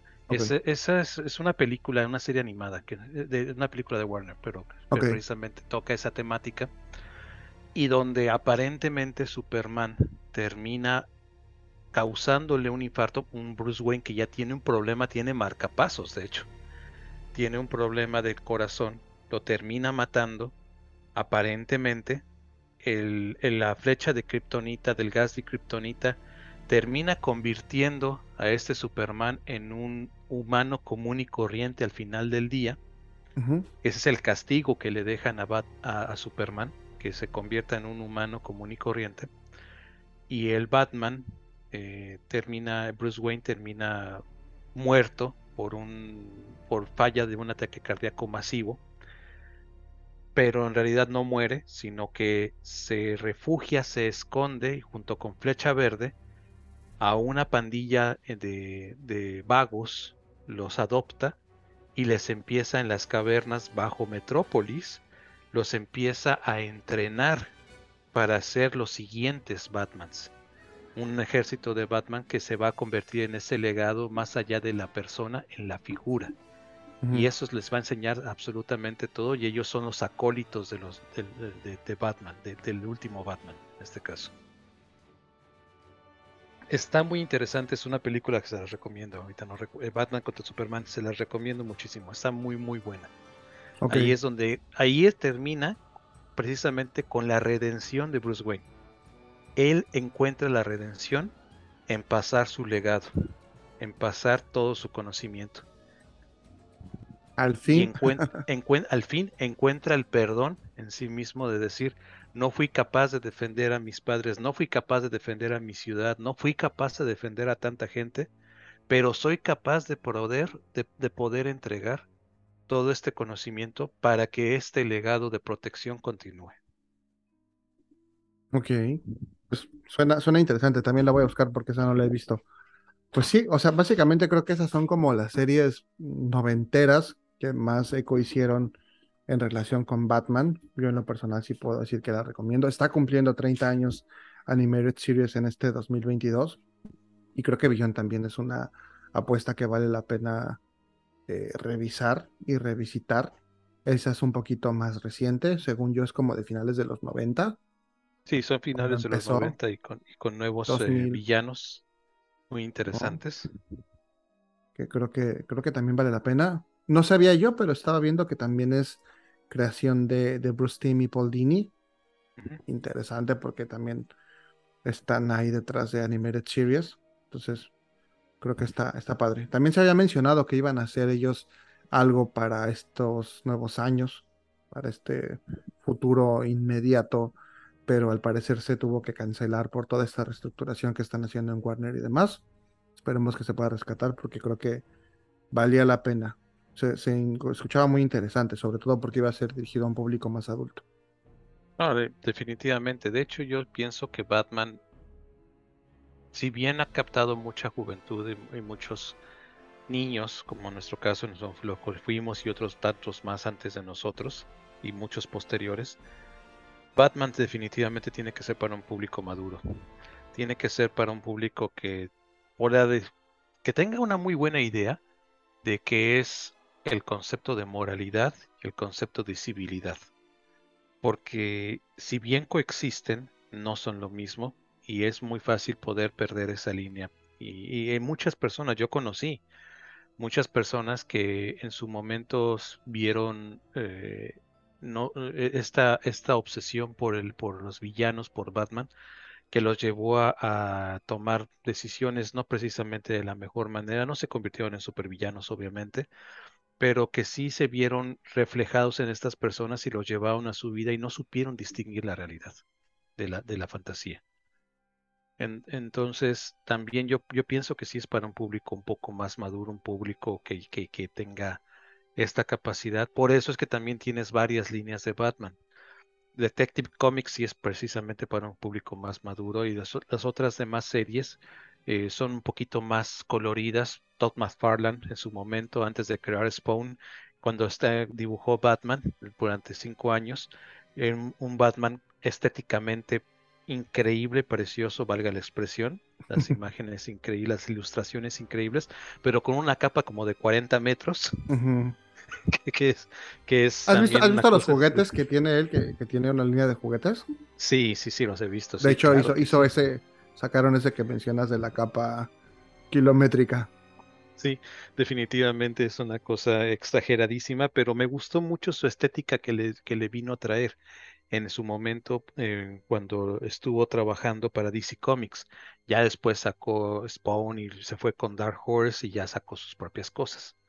Pero es- mientras tanto estuvo muy interesante eso y le dio mucho, mucho más brillo a lo que ya de por sí tenía. Y lo Que hizo en más, Spawn más. también podemos ver esa capa. ¿no? Sí, no, esas Como que le capas. gustan las capas. Sí, tiene una obsesión con las capas definitivamente, pero bueno, eso ya es otro, otro tipo de, de- de tema para otra, en otro momento. En el caso, regresando ya a Animated Series, eh, me quedo con muchas cosas muy interesantes más allá de la estética y el trato de los guiones y del seguimiento y de la, de la, de la animación como tal, la fluidez que tiene, me quedo con muchos de los personajes de, de, de esta serie que aparecen personajes que son insignificantes en su momento, pero que para mi gusto pudieron haber sido explotados mucho más, como el mecánico que le arregla el batimóvil cuando se lo sabotean Claro, y que le dice, vamos a crear un nuevo batimóvil que tenga todo esto y más y es. Y creo que es una ayuda. También el Lucius Fox me queda de ver un poquito ahí, pero porque está muy apartado y después lo hacen más cercano. Sin embargo, es un personaje Sí, que vale muchísimo la pena. Como mucho este Midas. personaje administrativo, ¿no? En un inicio. Definitivamente, un Lucius Fox que, que es muy receloso y después ya se convierte en un muy buen aliado. O por ejemplo, esta doctora Leslie también, que es su aliada y que conoce la verdad sobre su, su pasado, etcétera, y que también está ahí para. Que está bien como esta parte materna que no tiene Bruce, ¿no? Sí, de alguna manera lo, lo ve así, pero también lo, lo, lo también tiene esa parte de, de, de, de estar al cuidado y cuidado por, por otras personas, por este grupo. A veces yo siento que también toman muchísimo, y de hecho de ahí sale Batman, de la figura del zorro, del justiciero, el caballero de la noche, el que sale en la noche a enfrentar a los villanos a, puño limpio y demás. Pero también tiene mucho esta idea de Sherlock Holmes, de la construcción de Sherlock Holmes, de el análisis, la, la obsesividad, el detalle, el, tratar de descifrar cosas que los demás no ven, el de prepararse para estar por encima de todos. Y en algún momento eh, esta simbiosis que hacen entre, entre ambas par- eh, personas, entre el zorro y el, y el, Sherlock Holmes, da este resultado que, que se ve trastocado por su pasa, por su gusto, por el sufrimiento. También hay que notarlo, Batman es una persona eh, masoquista, le encanta sufrir, le, no puede vivir sin el sufrimiento de la tortura de la pena, quiere alejarse de él, pero al mismo tiempo no quiere alejarse de él, pero también esta parte sádica que tiene de decir, con la violencia logro esto, porque por si lo hago por los medios legales como Harry Dent, nunca voy a llegar a ello. Y de hecho, ahorita que tocaste Harry Dent, me acuerdo en esta animated series, él se convierte en otro, en otro antihéroe y antivillano al mismo tiempo. El juez, lo recordarás, Sí, que es correcto. cuan- que, precisamente como él tiene esa- esta situación de la doble personalidad, se desdobla en el juez que también es un persigue a los malos, pero también persigue a todo aquel que no le parece que esté siguiendo Sí. esa línea de, de, de, de- de rectitud. Sí, sí, sí. Y que incluso, o sea, ahorita hablando de los personajes, también ahí empezó, por ejemplo, Harley Quinn, que ahora ya es famosísima y tiene su propia película y demás, pues gracias a Animated pero- Series. Ay, pero por favor, eh, eh, la Harley Quinn que, que nos presentaron en, en eh, Suicide, eh, Suicide Squad es una Harley Quinn que nada más le falta el tubo para bailar. Por supuesto, por supuesto, Digo, tiene yo otro no, digo, no tengo nada en contra de, de las bailarinas y las personas, de la verdad rec- reconozco muchísimo que tienen una capacidad buenísima para poder tener esa condición física. Yo no podría ni siquiera subir 10 centímetros en una cosa así.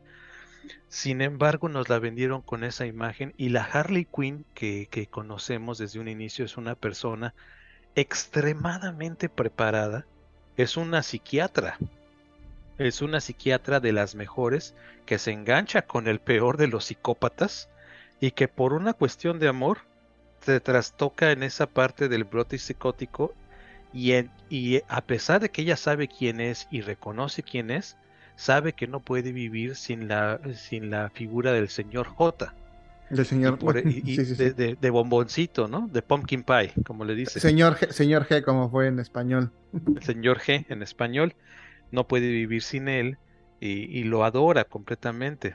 Sabe que lo que hace está mal porque también tiene un, un juicio de, de- de moralidad bastante bien. Sin embargo, dice lo amo y por eso es que voy a ser tan psicópata o más que él. Pero nunca toca esa parte de la sexualidad como nos la vendieron en la película. Por el contrario, ella toca la parte de la diversión y a la larga, por ahí de resbalón, ah, pues nos muestran sus curvas en la serie animada. Sí, no, y de una relación de tóxica y de codependencia. Digo, ahorita hablando de las curvas, en algún momento cuando se, se hace como este nuevo animated series, ¿no? Que son la nueva serie o las nuevas aventuras de Batman, que hubo un rediseño de los personajes y demás, carecen completamente de esta parte sensual los personajes. O sea, Gatúbela tiene un diseño completamente diferente, incluso se ve como un poquito gris. Eh, Hiedra tiene como cierto diseño un poco más eh, infantil, ¿no? Como menos curvilíneo, incluso ya es color verde por la clorofila. Harley Quinn también cambia de diseño, entonces se reimaginó y cambió la estética completa de los personajes. Por cierto, en algún momento es muy curioso que en, los, en el- la presentación de El Espantapájaros tiene un diseño del personaje y posteriormente cambió. Pero es también, es el único que de hecho cambió de diseño en esta primera, este, en estas primeras temporadas. Y el doctor Jonathan Pero es otro, otro personaje también muy interesante que en su momento fue wow. ¿No? Tenía yo también ahí una figura de acción. Tuve mi figura de acción también de, de Batman en su momento. Increíble. De, de hecho, a mí me bueno. sirvió, a mí me sirvió el doctor Jonathan Crane para escribir un cuento que lo mandé no sé, en, algún, en algún momento a un certamen internacional.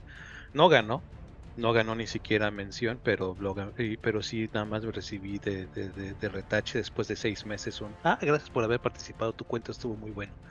Pero me sirvió de inspiración para poder hablar acerca de, la, de los motivos de poder manipular el miedo como un arma y como una herramienta. Y el doctor Jonathan Crane es fabuloso.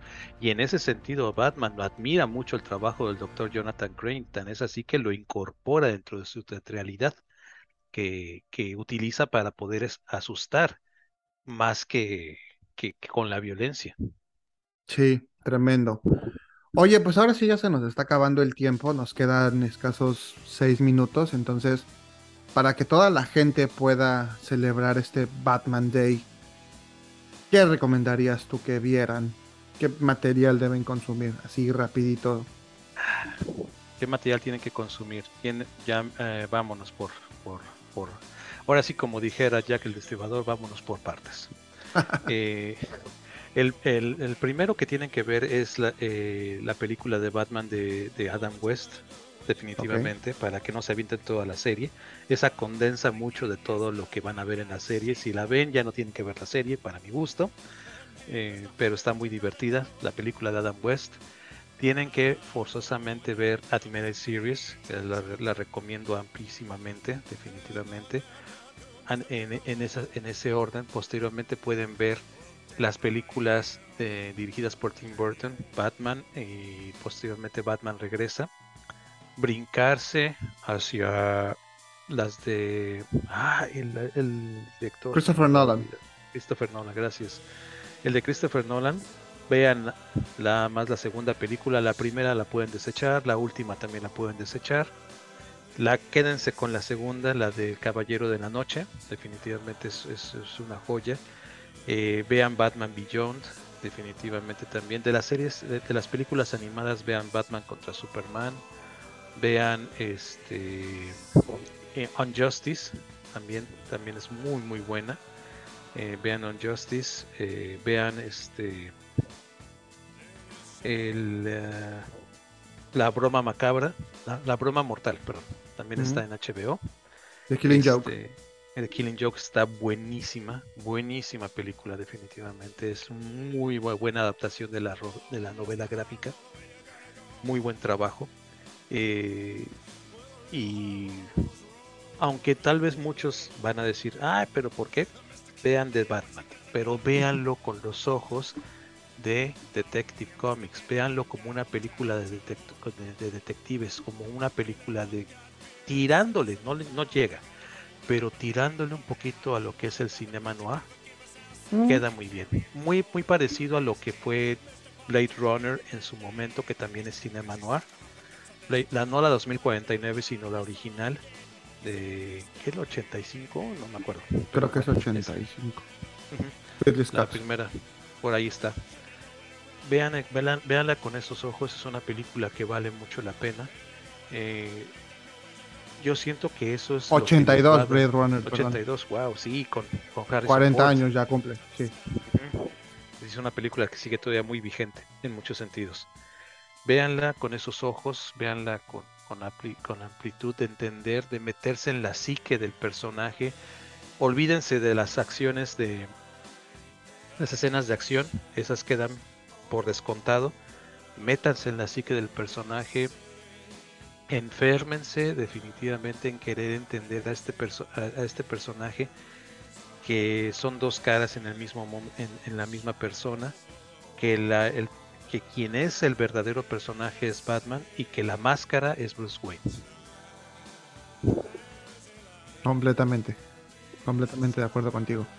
Yo nada más añadiría que también le echen un ojo a The Lego Batman Movie, mucho más profunda de lo que podría parecer, eh, sobre todo hablando desde esta psicología y de lo que acaba de mencionar Mauricio, de quién es Batman, y, o sea, quién es la persona y quién es la identidad secreta. Creo que ahí se, se explora de una manera bastante ligera, pero a la vez muy profunda. Y podría quizá pensar a lo mejor en películas animadas como The Dark Knight Returns, basado en esta novela gráfica de, de Frank Miller. Creo que vale la pena. Por supuesto, el podcast de We Are Vengeance aquí en Toma 1 y también donde yo hice el análisis de la trilogía de Christopher Nolan. Vale muchísimo la pena para celebrar este Batman Day. Sí sí definitivamente vale muchísimo la pena es Batman es un tema enorme eh, sus sus eh, enemigos es un tema enorme la sociedad en la que vive y la que intenta rescatar tan desesperadamente, según él, es también un tema muy, muy importante. Y yo creo que tiene mucha relevancia también para nosotros en el sentido de que una parte, para redondear esto, que, que se ensalza en, esta, en este universo, es que el ser humano con las herramientas adecuadas es capaz de alcanzar cosas que ni los seres celestiales pueden alcanzar. Me quedo, me quedo con esa frase y, y te agradezco muchísimo tu presencia en este espacio. Espero de verdad que tengamos la oportunidad de compartir nuevamente para platicar seguramente sobre Batman, porque como dices es un tema extremadamente amplio, pero también sobre otros tópicos que tenemos por ahí pendientes y que seguramente a la audiencia de Toma 1 le interesará escuchar. Mau, Sí, sí. muchas gracias por haber estado aquí con nosotros. No, muchísimas gracias a ti, gracias a, a- la audiencia y bueno, seguimos colaborando en el momento que digan, adelante, yo estoy dispuesto, más puesto que un calcetín. Perfectísimo. Y a todos ustedes, muchísimas gracias por acompañarnos en este programa especial. Espero que disfruten el Batman Day, que sigan alguna de estas sugerencias y que puedan ampliar su conocimiento acerca del hombre murciélago. Igualmente, si tienen cualquier duda o sugerencia, por favor, háganmela llegar a través de las redes sociales. Toma uno podcast en Instagram y en Facebook para este programa y por supuesto mis redes sociales en todas las plataformas Instagram, Facebook y Twitter Chimalito08 para que podamos estar en contacto e intercambiar cualquier información sobre el hombre murciélago y otros temas. Y bueno, para despedirnos los quiero dejar con una cancioncilla que tiene mucha relación con Batman, justamente con Batman eh, Lego, The Lego Batman Movie. No es esta que aparece en el principio que ya presentamos en alguna ocasión anterior, sino la que está hacia el final que se llama Friends Are Family, curiosamente en este episodio compartido con un familiar. Los dejo con esto a cargo de Ojosh. Yo soy Chimal. Esto fue Toma 1. Y que pasen un increíble Batman Day. Hasta la próxima.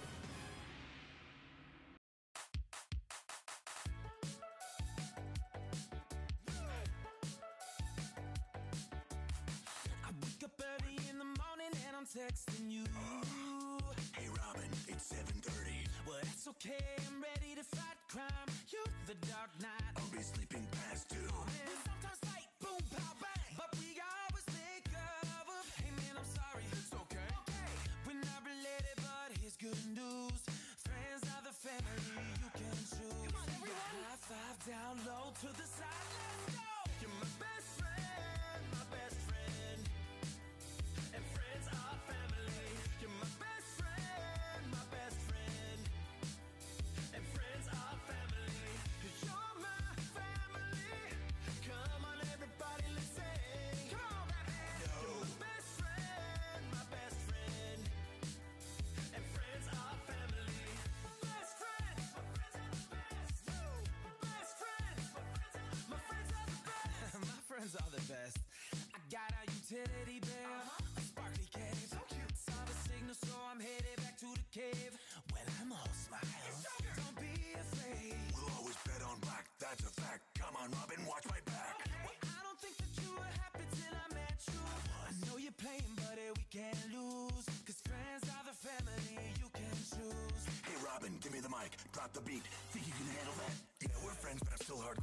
Just as awesome as I was before. In the darkness, I am brooding. You're adorably intruding. But I don't mind, I'm not irate because we both agree I'm great. Tortured soul, darkest soul, but guess who's got the title role? Now's his time to be the star. Let Alfred loose on his guitar.